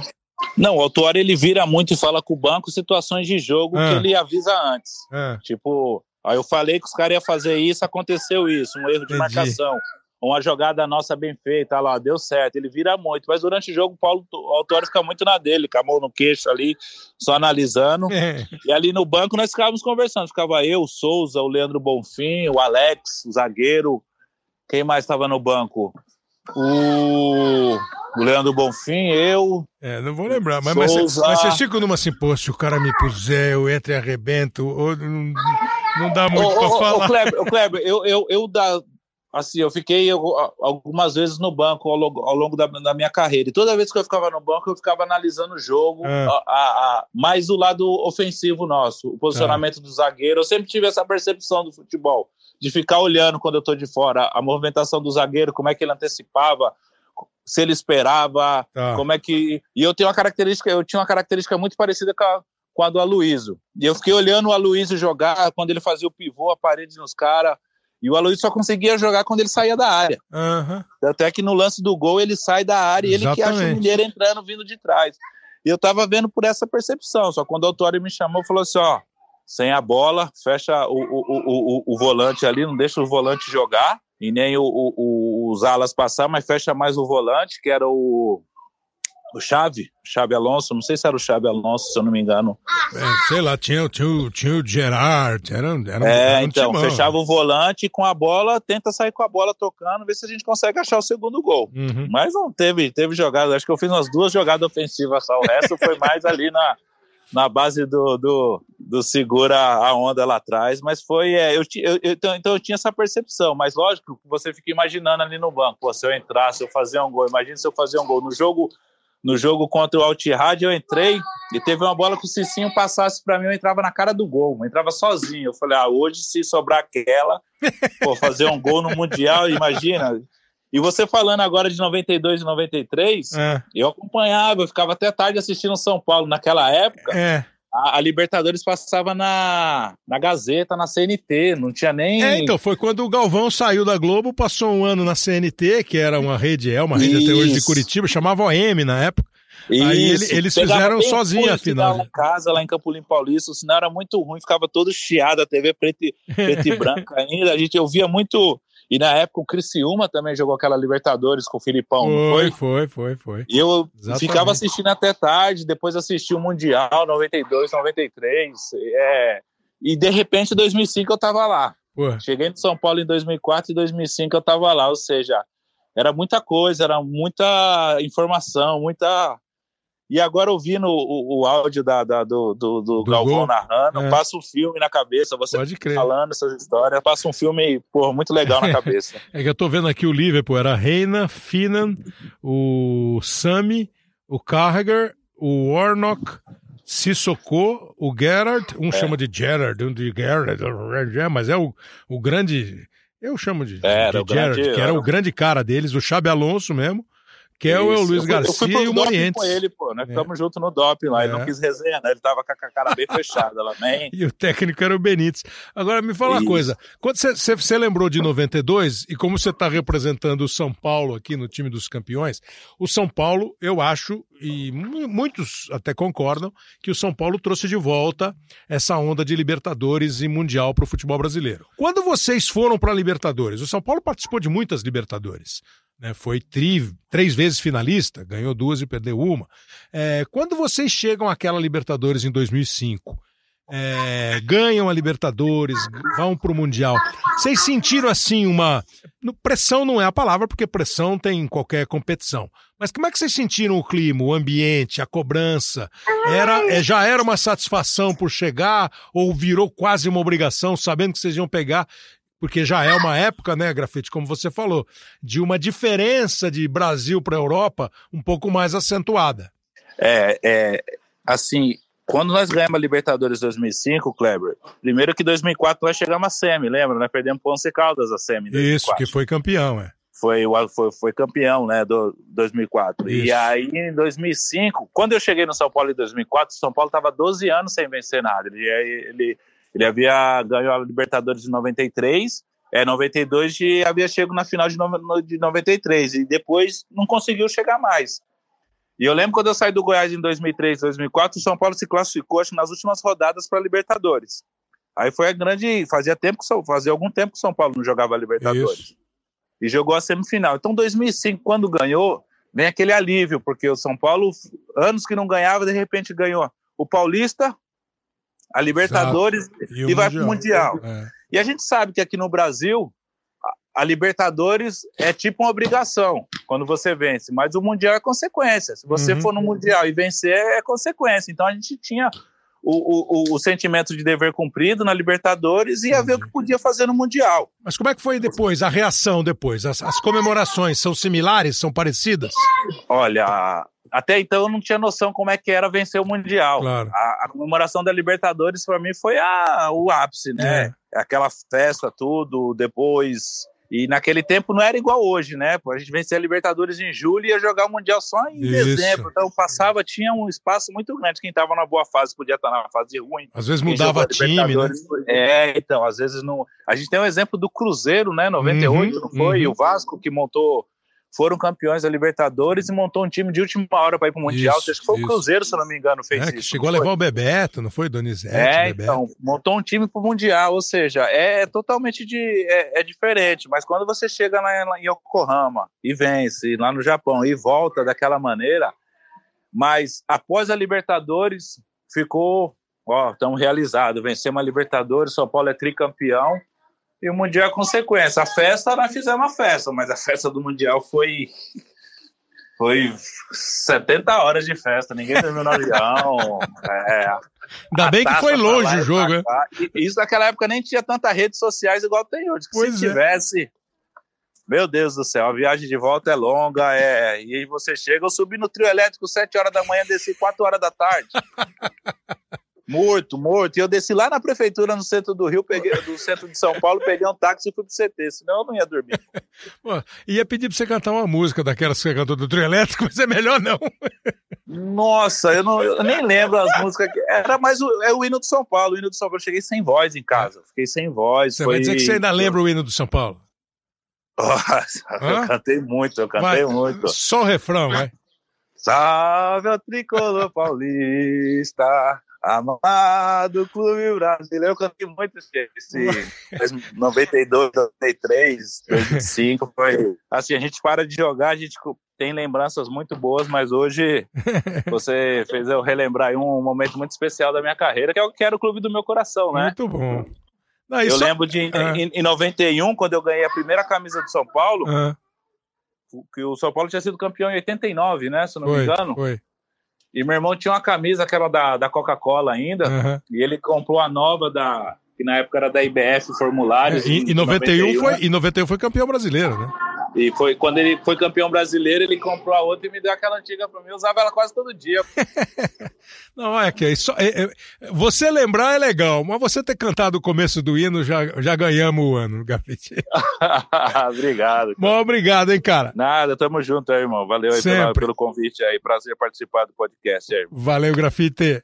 Bom, agora eu vou dar um pulo no tempo aqui. É, eu sei que tem no meio do caminho, depois do título do São Paulo, é, o título do São Paulo é de 2005 a gente está homenageando, vai, vamos chamar assim, os brasileiros campeões do mundo, teve o título do Corinthians lá em 2000, aquele campeonato mundial que a FIFA promoveu, veio aqui no Brasil.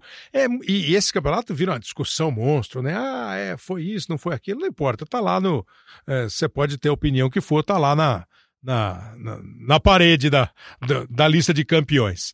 E aí o São Paulo foi campeão em 2005, o futebol brasileiro mais uma vez passou um período assim um pouco mais difícil para conseguir chegar. Teve, depois do São Paulo, teve o Internacional imediatamente, né? Aí depois do Internacional, a gente até chegou a decisões, mas não conseguiu vitórias.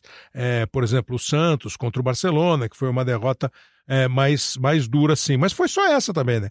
O Internacional, o Corinthians, o São Paulo ganhou em 2005, o Internacional ganhou em 2006, o Santos perdeu em 2011 e nós voltamos a ter o campeão mundial em 2012 com o Corinthians ganhando do Chelsea. E vai representar o Corinthians aqui o Chicão, zagueiro Chicão, muitas vezes capitão do time do Corinthians, fez duplas é, muito firmes na zaga do Corinthians, está aqui batendo papo com a gente aqui no Hoje Sim, no podcast. Fala aí, Chicão, tudo bem? Tudo bem, Cleber? É um prazer estar falando com você. Tudo bem. Eu sempre pergunto se você se aposentou, se vocês se aposentaram ou não. Hoje em dia você joga até 55, 56, mas você parou, né, Chicão? Parei, parei, tem um tempinho já, né? né assim, parei por algumas situações de, de, como eu falo, pessoal, eu não queria estar em clubes brigando por rebaixamento, é, sofrendo um pouquinho, vamos dizer assim, e aí eu, eu decidi parar. É, parei na Índia em 2015, né? Até o Roberto Carlos era o treinador nosso uhum, lá. Uhum. É, e, e, e, decidi realmente parar da, da fim na carreira aí, vitoriosa, graças a Deus. Você chegou no Corinthians que ano, Chicão? No final de 2007 para o começo de 2008, né? Foi uma uhum. das primeiras contratações ali no clube. E, e, era um período que o Corinthians estava eh, vivendo um, um, momento mais difícil, caiu para a Série B, o Mano chegou e chegou essa, essa reestruturação do time. Como é que o pessoal falava do campeonato de 2000, o campeonato mundial? A turma comentava, Corinthians campeão do mundo de 2000, ou era aquele campeonato que era uma comemoração é, mais ou menos? Ah, na verdade a gente não comentava muito, né, ah. né, Mas a gente escutava o pessoal do clube falar que, que tinha o título mundial. É, o pessoal do clube, exatamente.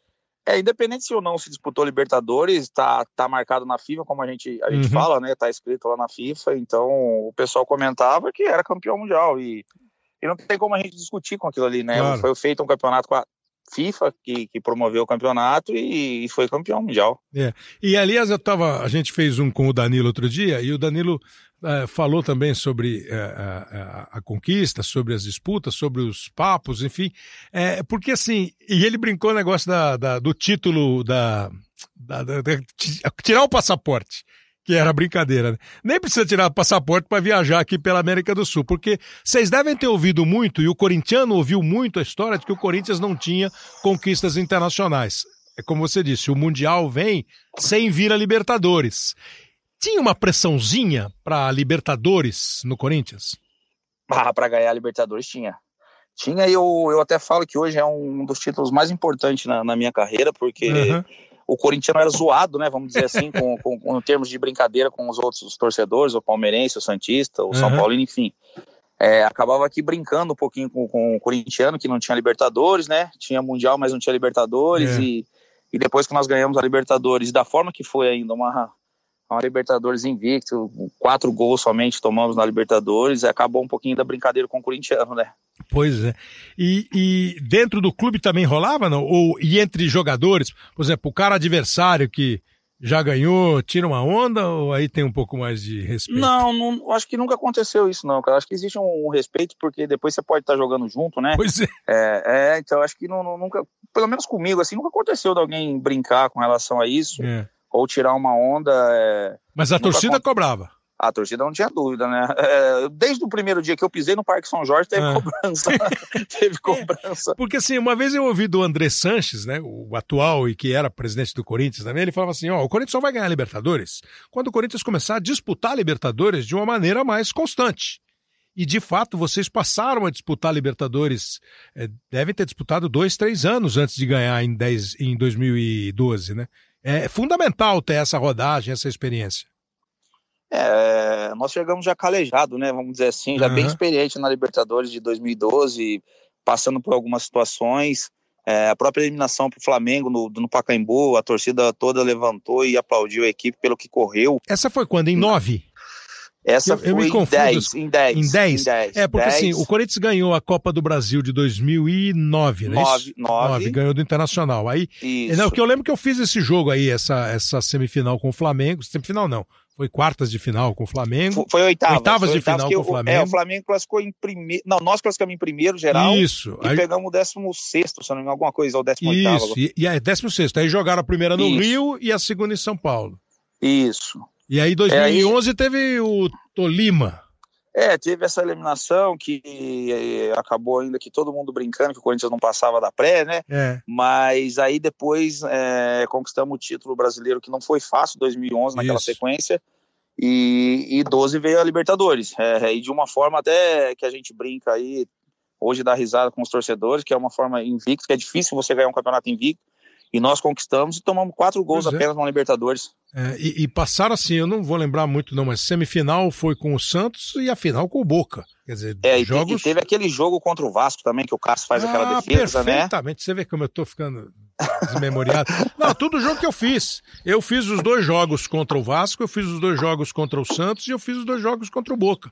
E aquele do, do, do Cássio é marcante, mas como é que pode esquecer daquilo? Quer dizer, É, foi, e- foi, uma, foi um caminho duro, né? Foi um caminho que foi mesmo preparando. pra- E aquele ano você acha que vocês focaram só liber- muito mais Libertadores do que outra competição? É, já nós tivemos na oitava também o Emelec, que não foi fácil, É. Kleber, que o, o Jorge Henrique foi expulso com 20 minutos do primeiro Isso. tempo lá, e foi a estreia do Cássio, né? E é, exatamente, depois- tava jogando o depois- Júlio, né? Isso, depois o Vasco, depois o Santos e enfim a final com o Boca. É, mas é, é, é uma Libertadores que está marcada na história, né, Kleber, como a gente tem, tem Claro. falado, e, e não foi fácil, né? Não foi Uhum. fácil conquistar pelo. Como foi conquistado, né? Foram jogos importantes e jogos difíceis de conquistar. É, a gente está fazendo esse podcast aqui hoje mais é, focado no Campeonato Mundial, aproveitando esse embalo de Liverpool e Flamengo. Depois de ganhar a Libertadores, é, é, não tem dúvida, né? A, a manchete do dia seguinte é rumo a Tóquio. A, a, a faixinha do torcedor é rumo a Tóquio. E na cabeça do jogador, começa a bater rumo a Tóquio? Não, é, até porque nós, nós, nós, não jogamos final de semana no brasileiro, porque o Tite liberou alguns atletas ainda porque estava naquele ritmo de, de comemoração, né? Hum. E só foi bater realmente quando nós voltamos a jogar, que foi numa quarta-feira contra o Botafogo no Pacaembu. Você lembra mais ou menos Aí a nós- data da Libertadores? Teve muito tempo, porque o Grafite estava lembrando agora que entre o São Paulo campeão da Libertadores e Mundial em 2005 tem quase seis meses. É, deu quase seis meses também. Foi no meio do ano também a final contra É, o Boca, né? Inclusive, deu tempo do o Chicão fazer uma cirurgia de hernia inguinal é, e voltar e jogar o Mundial ainda, porque eu tava sentindo um pouco e, e pós-Libertadores acabei fazendo a cirurgia e deu tempo de recuperar É. para jogar o Mundial. Não, a produção já me contou aqui, ó, 4 de julho a final contra o Boca Isso. e 12 de dezembro, 16 do 16 12. de dezembro, é, 16 Isso. de dezembro a final contra o Chelsea. Então, praticamente julho, agosto, setembro, outubro, novembro, dezembro, cinco meses praticamente. Isso. Quando começa a bater assim, Mundial vem aí, Mundial vem aí, fuso horário, tem de ganhar, tem de ganhar. Quando começa a bater, de fato? É, na verdade não, não- não chegou a bater assim durante o campeonato, né? Eu acho que nós É. fomos cair na, na, na, na- na real mesmo depois do quando o Campeonato Brasileiro estava acabando. Inclusive, eu até falei que para uns amigos que o São Paulo ajudou a gente a ser campeão mundial, porque na última rodada do Campeonato Brasileiro, Ah, nós perdemos para o time reserva do São Paulo no Pacaembu, de 3 a 1 se não me engano, 2 a 1 ou 3 a 1 sim. e, e foi uma virada, então aquilo serviu para abrir os olhos nossos, porque a gente poderia chegar lá no Mundial e achar que ia Entendi. ganhar a qualquer momento. Então não, não, não foi assim. Então é, esse jogo também serviu para muitas coisas. Como é que é o Mundial, Chicão? Pra, pra gente aqui, essa nova maneira de disputar o Mundial, que provavelmente está suas, nas suas últimas edições, já que a FIFA quer fazer em 2021 um campeonato maior, se ela conseguir vai ser um outro formato. Quando você chega lá, como é que é o, o, o envolvimento? A imprensa brasileira, claro, vai atrás. Você pega times populares, campeões, a imprensa vai atrás.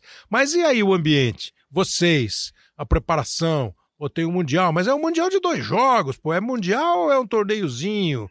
Qual é na cabeça de quem joga? Ah, é o sonho de qualquer atleta chegar ali, né? Pode ser pro, pro, pro europeu não, pro time europeu não, mas pro futebol sul-americano, todo mundo quer chegar numa final de mundial, disputar um, um título mundial. É, é, eu tive essa oportunidade, conquistamos esse, esse título, então é diferente, é diferente porque são dois jogos. é, de repente, é, eu escutei do Dan- próprio Danilo que, que falou pra gente que o primeiro jogo é muito mais difícil que o segundo. Uhum. O que, que eu quero dizer com isso? Que você tem a responsabilidade de ganhar o primeiro. Esse é quase obrigação, né? É, o sul-americano entra como favorito, né? No, Claro. no, no- no primeiro jogo e, e no segundo, na final, transfere um pouco pro europeu. Mesmo ele não tendo tanto interesse, isso eu, aí. eu falo, eu falo para muitas pessoas hoje que depois daquele Mundial de 2012, é, eles falam que não dão valor, mas eles viram a festa que o Corinthians fez e, e, tem aquela imagem do Fernando Torres olhando a comemoração nossa. É. Então mudou muita coisa. É, e, e, no Liverpool, por exemplo, tem brasileiros que sabem a importância que é o Mundial. E a torcida, né, Chico? A presença da torcida, né, cara?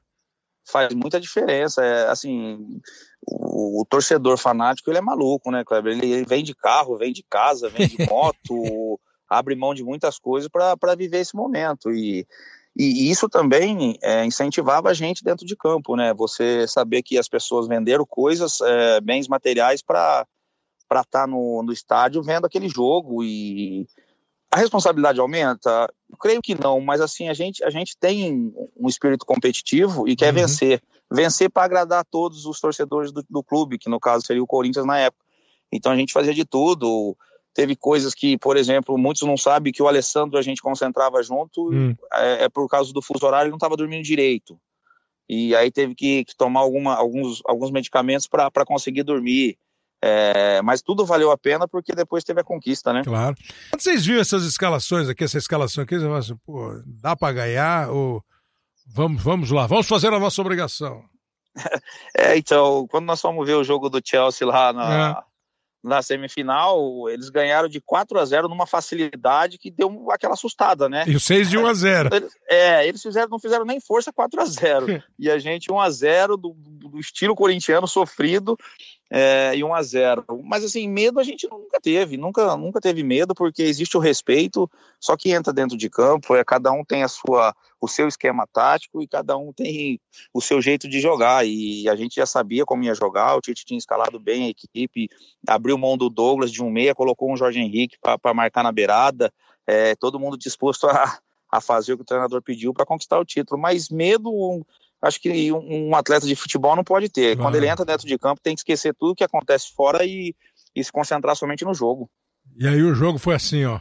Paulinho tomou de cabeça, a bola voltou para aquele. Invadiu a grande área, comprou, bate no gol, bate no gol, Danilo. Limpou,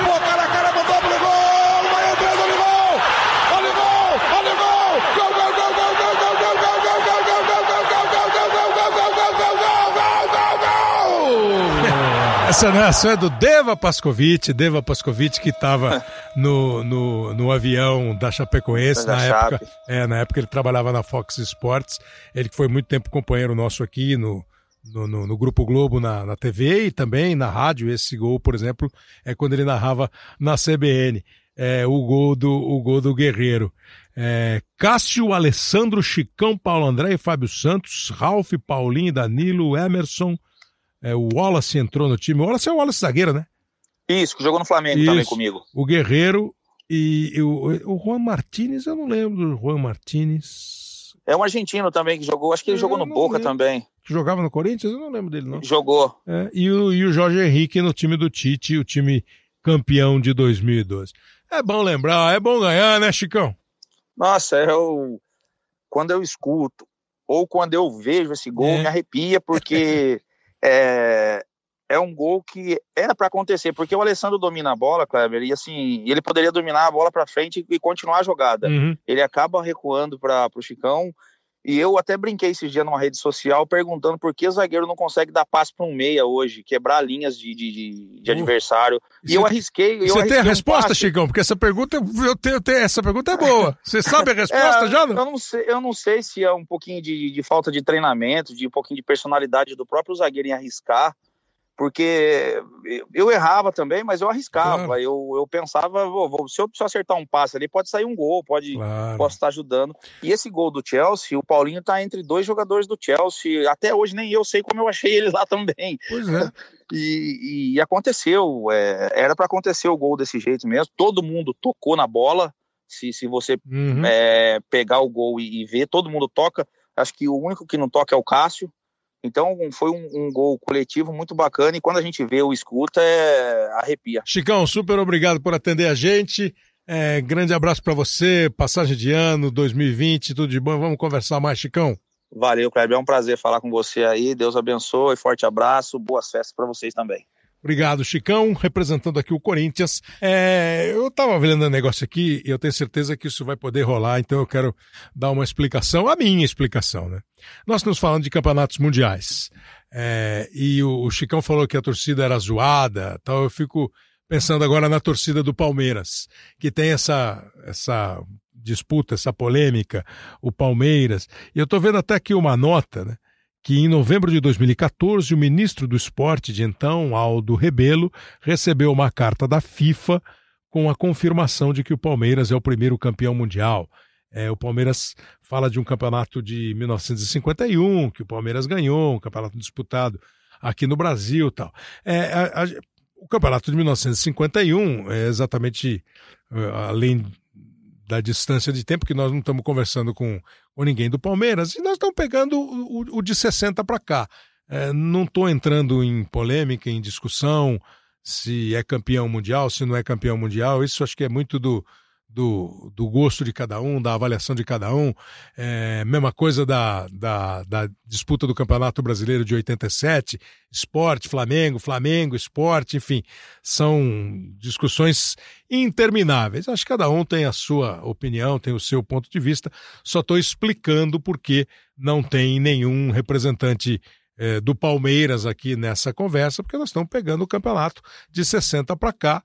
É, Libertadores que o Palmeiras disputou, ganhou e foi disputar o Campeonato Mundial e teve aquele jogo com o United que o Palmeiras foi lá disputar o Campeonato Mundial e acabou sendo derrotado por 1 a 0. Tá faltando só um campeão, né? É, com essa ressalva. Então são três títulos do São Paulo, são dois títulos do Santos, esses títulos do Corinthians, que também muita gente discute, ah, são dois, é um só, é um, são dois. Também fica no, no, no gosto, na avaliação de cada um. É, que eu acho que entra mais ou menos nesse mesmo embalo do título é, de 51. O Grêmio com uma conquista, o Internacional com uma conquista e o Flamengo com uma conquista. De novo, gravamos o programa antes da final entre Flamengo e Liverpool na decisão do Mundial em Doha, no Catar, é, nesse 2019. Agora, o papo é Internacional. Internacional disputou duas vezes o Campeonato Mundial. O Internacional foi campeão da Libertadores em 2006, o Internacional foi campeão da Libertadores em 2010. Em 2010, o Internacional foi disputar o campeonato e acabou sendo eliminado pelo Mazembe na semifinal e nem para a decisão foi de 2010. O campeão mundial de 2010 foi a Inter de Milão, que ganhou exatamente do Mazembe do Congo, que tinha tirado o Internacional. Mas em 2006, o Internacional foi campeão mundial e ganhando de um dos times mais badalados da história, é, mais vencedores dos últimos tempos e acho um dos mais importantes da história do futebol. É, e não só por causa desse time de 2006. Você vai pegar lá o Barcelona do Evaristo de Macedo, depois você pega, anda no tempo e pega o Barcelona do Cruyff, e aí vem com o Barcelona do Cruyff treinador, né? o Barcelona de Xavi, de Iniesta, um pouco antes de Maradona, um pouco depois de Ronaldinho, aí do Messi. O Barcelona é um clube, um time espetacular. E o Internacional foi lá e pegou o Barcelona e ganhou de 1 a 0 e foi campeão mundial, completando aqui o nosso a nossa viagem pelo tempo. E está aqui com a gente o Yarley para conversar. O Yarley que outro dia participou conosco aqui do Bem Amigos, eu participei junto com ele num Bem Amigos que o Milton Leite apresentou, e o Yarley na hora da apresentação fez questão de, olha, perdão, bicampeão mundial. Eu fui campeão também com o Boca. É, que, quanto título nessa parede aí, hein, Ale? Fala aí, tudo bem? Tudo bom. Obrigado aí pelo convite. É, eu, eu tinha que é, exaltar também, porque foi um título também muito importante, né? Ganhando do Mila, do Kaká, né? E eu tive a felicidade de ganhar do Mila, do Kaká e do Barcelona, do Ronaldinho. Não é qualquer, qualquer coisa, né? Então eu sou muito... Não é pouco, não. É, eu sou muito é, é, que, que, ano grato, foi, né? que ano foi no Boca, Yale? 2003, 2003. 2003 no Boca e 2006 no Internacional. Isso. Eu perguntei para o Baidec agora há pouco, que representou aqui o Grêmio, a importância é. que ele sentiu né, de ter sido campeão mundial com o Grêmio, que foi o primeiro fora do eixo Rio-São Paulo, né? O Internacional voltou. Aí ele ainda brincou, é, quando a gente comemorou lá, o Internacional foi fazer excursão. Aí o Internacional foi campeão. Eu imagino que tinha esse peso para o Internacional, né? A rivalidade. Quem conhece só um pouquinho da rivalidade Grenal sabe o quanto devem, deviam encarnar na moçada do Colorado por não ter o título. É, rolou isso, passou isso para vocês, Yale? Sem dúvida. Desde o dia que eu pisei no, no Internacional.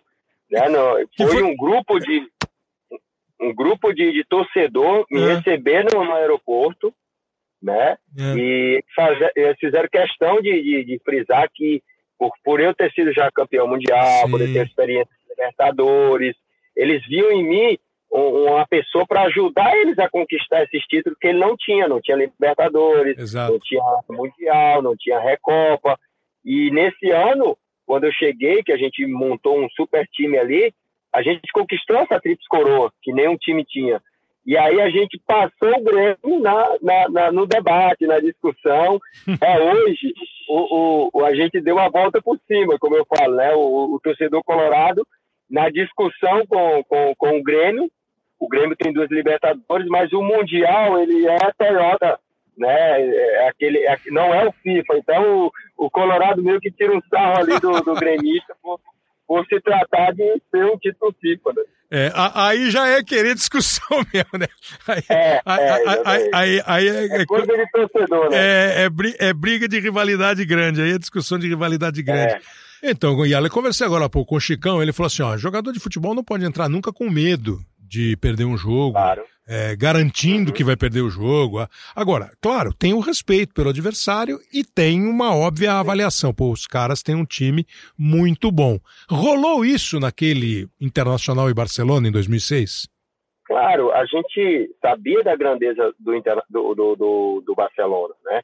A gente, o primeiro jogo nosso foi bem tenso porque a gente é, a gente tinha na nossa cabeça assim, cara, a gente tem que ir para a final. Uhum. E lá vamos ver o que, é que vai acontecer. Uhum. Não podemos, de maneira nenhuma, sair na, nessa semifinal. Pois é. Vai ser um muito grande, né?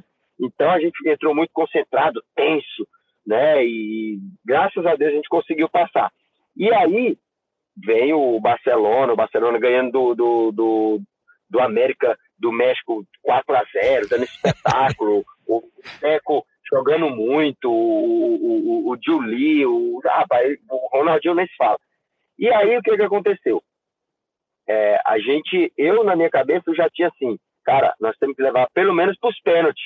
Vamos segurar esse time. Mas isso rola no papo, não... mas isso rola no papo interno, que eu tô vendo aqui o time, ó, era Valdez, Vitor Valdez o goleiro, aí tinha é, o Puyol, o Rafa Marques, é, jogava o Good Olsen, é, Zambrota, Good é, Zambro, é, é, era Zambrota, Marques, Puyol Thiago, e o Van Bronckhorst, é. né?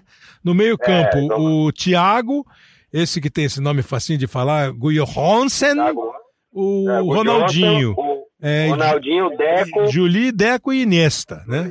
Quer dizer, Isso. Pô, o time... Imagina. o técnico era o Raikkonen, ainda entraram o Belete, o Esquerro e olha o reservinha que tinha lá, o Chave.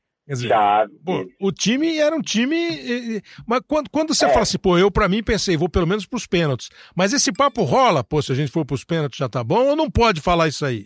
Não, não, mas assim, o, o, em nenhum momento a gente assim, ó, o, o título vai escapar, não, assim, o título não é nosso, em nenhum momento. Uhum. A gente estava lá porque a gente levou até um, um, um psicólogo, levamos até um, motivação, um motivador.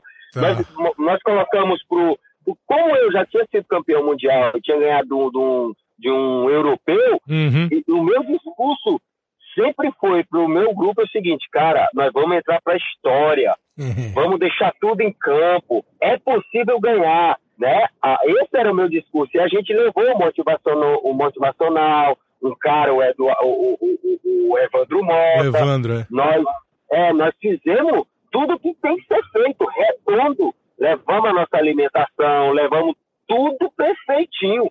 Foi, eu te digo assim, foi de cartilha. E aí o que, que acontece? É, o, o, o, grupo tem que comprar essa ideia. Nós vamos entrar para a história, nós, levamos, nós colocamos vídeos do, da, da, da, torcida, gente, torcedor nosso aqui, vendendo, vendendo os bens materiais para poder comprar ingresso, para ir para lá. E, e o, o, fato do Internacional é, é, nunca ter sido campeão. Certo que o, o, o Barcelona ele estava muito concentrado, porque o Real Madrid já era campeão e eles não. Isso. Então existia uma pressão neles. Só que a nossa vontade de ser campeão era muito maior. O nosso time era, é, é necessitava aquele título. E isso é que eu vendia. Claro, a, a diferença técnica a gente sabe que existe. Só que em um jogo tudo pode acontecer, como claro. aconteceu. Pois é. Né? Eu, eu tava, eu tava até... A minha estratégia. Uhum. Não, diga. A minha estratégia era o quê? Como foi a do Abel. O Abel pensou. O Abel, a gente tinha um meia, que era o Alex. O Abel, no segundo tempo, tira o Alex, coloca o Vargas, que é um cara que foi campeão comigo no, no, no, no Boca Juniors. Eu levei ele pro, pro, pro Internacional justamente porque eu sabia que na final, no, no Mundial, a gente ia precisar dele, que era um cara já acostumado a grandes jogos, né? E é um cara de seleção colombiana. E ele entrou, fechou o meio-campo ali, prendeu o Deco, fechou o Ronaldinho, e aí o Fernandão sai, entra o Gabiru, cara rápido, tinha o Luiz Adriano. Então a gente estava montado para um contra-ataque. Por mais que a gente não fizesse o gol, mas eu já tinha na minha cabeça de prender a bola, de fazer o tempo passar, porque era uma das minhas características, né? E as coisas foram acontecendo tudo a nosso favor, né? A gente teve a felicidade de fazer o gol, e aí o Abel me chama e me diz, ah, está na hora de segurar a bola. Uhum. Eu já tinha comentado para ele. Uhum. Ele disse, o Abel, que é que o senhor acha de, de 30 minutos do segundo tempo eu, eu prender a bola de segurança? Assim, é ótimo, porque aí, se a gente não fizer um gol, a gente leva por, pelo menos para os pênaltis. Olha o, o, comentário do Abel. Pois é. Né? Então, então, assim foi. Pois é, eu ia te perguntar do jogo em si, se o jogo foi do jeito que vocês planejaram, e você acaba de dizer, né? Foi. É, enfrentamos sim, um time sim. forte, mas soubemos enfrentar. Já que você falou do Gabiru, solta o Pedro Ernesto aí, ó. De cabeça, torneou Adriano Gabiru. Tocou para Luiz Adriano pro Yarley. Olha o gol do Inter pintando. Luiz Adriano tá livre da banhada e tocou no Gabiru, vai marcar o gol, atirou, gol! Gol!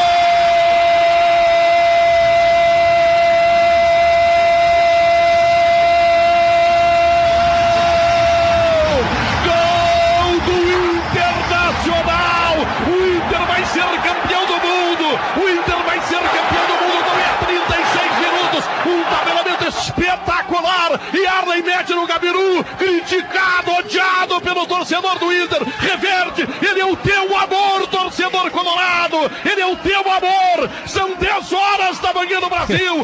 Ficou todo mundo apaixonado pelo Gabiru, com o Cupido Sim. sendo o Yarley, né? O passe foi do Yarley. É. E, e, era muito criticado, né? A gente tem relatos aqui que na hora que, que sobe a, a, a plaquinha sai Fernandão e entra Gabiru, os caras, ah, lá, pô, agora estamos mortos. Agora que não vai dar morto. né? Então tem muito, tem muita relato, até brinquei lá no programa. No Gabiru não, todo mundo bebendo. ah, isso tudo é verdade, o torcedor estava eufórico, é tanto que na, na, na nossa chegada a, a, Porto Alegre, o que, a, o, que a, o que mais a gente tinha era os cartazes me perdoa, Gabiru. Né? Me perdoa, Gabiru, é ótimo. É, muito legal. Me perdoa, Gabiru, né? E o, o, lance, o lance ele é de uma riqueza técnica muito grande, porque porque tem duas disputas de cabeça que a gente ganha. Aí caiu no meu pé, eu, eu dou uma limpada com o Puyol, né? Entrando até por meio das pernas dele, ele me dá um chute para parar o, o, lance, eu seguro e ele se recupera. Eu dou um, um, um, um tempo, porque aí a gente monta lá um 3 contra 2 e o Belete ele tá de costa pro Gabiru e aí eu dou um passe meio que passe chute com a parte de cima do pé forte, uhum. que na hora que ele se, gira, que ele quer ir na bola, não dá mais tempo. É. E aí é. passa, porque o Gabiru está mais centralizado. Eu poderia ter tocado o Luiz Adriano, mas o Gabiru está mais centralizado e aí está em melhores condições do que o Luiz Adriano.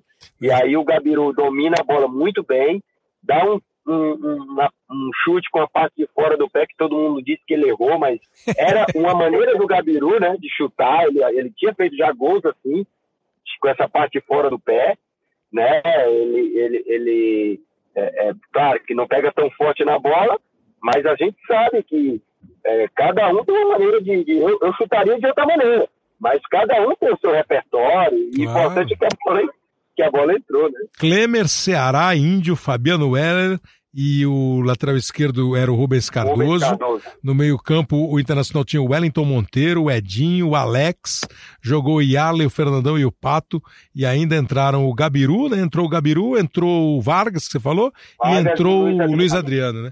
O time do, do Abel Braga. Muito bom. O Yale que continua trabalhando no Internacional, agora fazendo um trabalho muito bacana na divisão de base, nas divisões de base do Internacional, seja qual for a idade do jogador, o Yale faz um trabalho de aperfeiçoamento, de treinamento específico com eles. O Yale, super obrigado pela presença, hein? Muito obrigado, eu que agradeço. Grande abraço para o Yale, representando aí o Internacional. A gente fez eh, esse podcast sobre Mundial exatamente inspirado no jogo do, do, do Flamengo contra o Liverpool.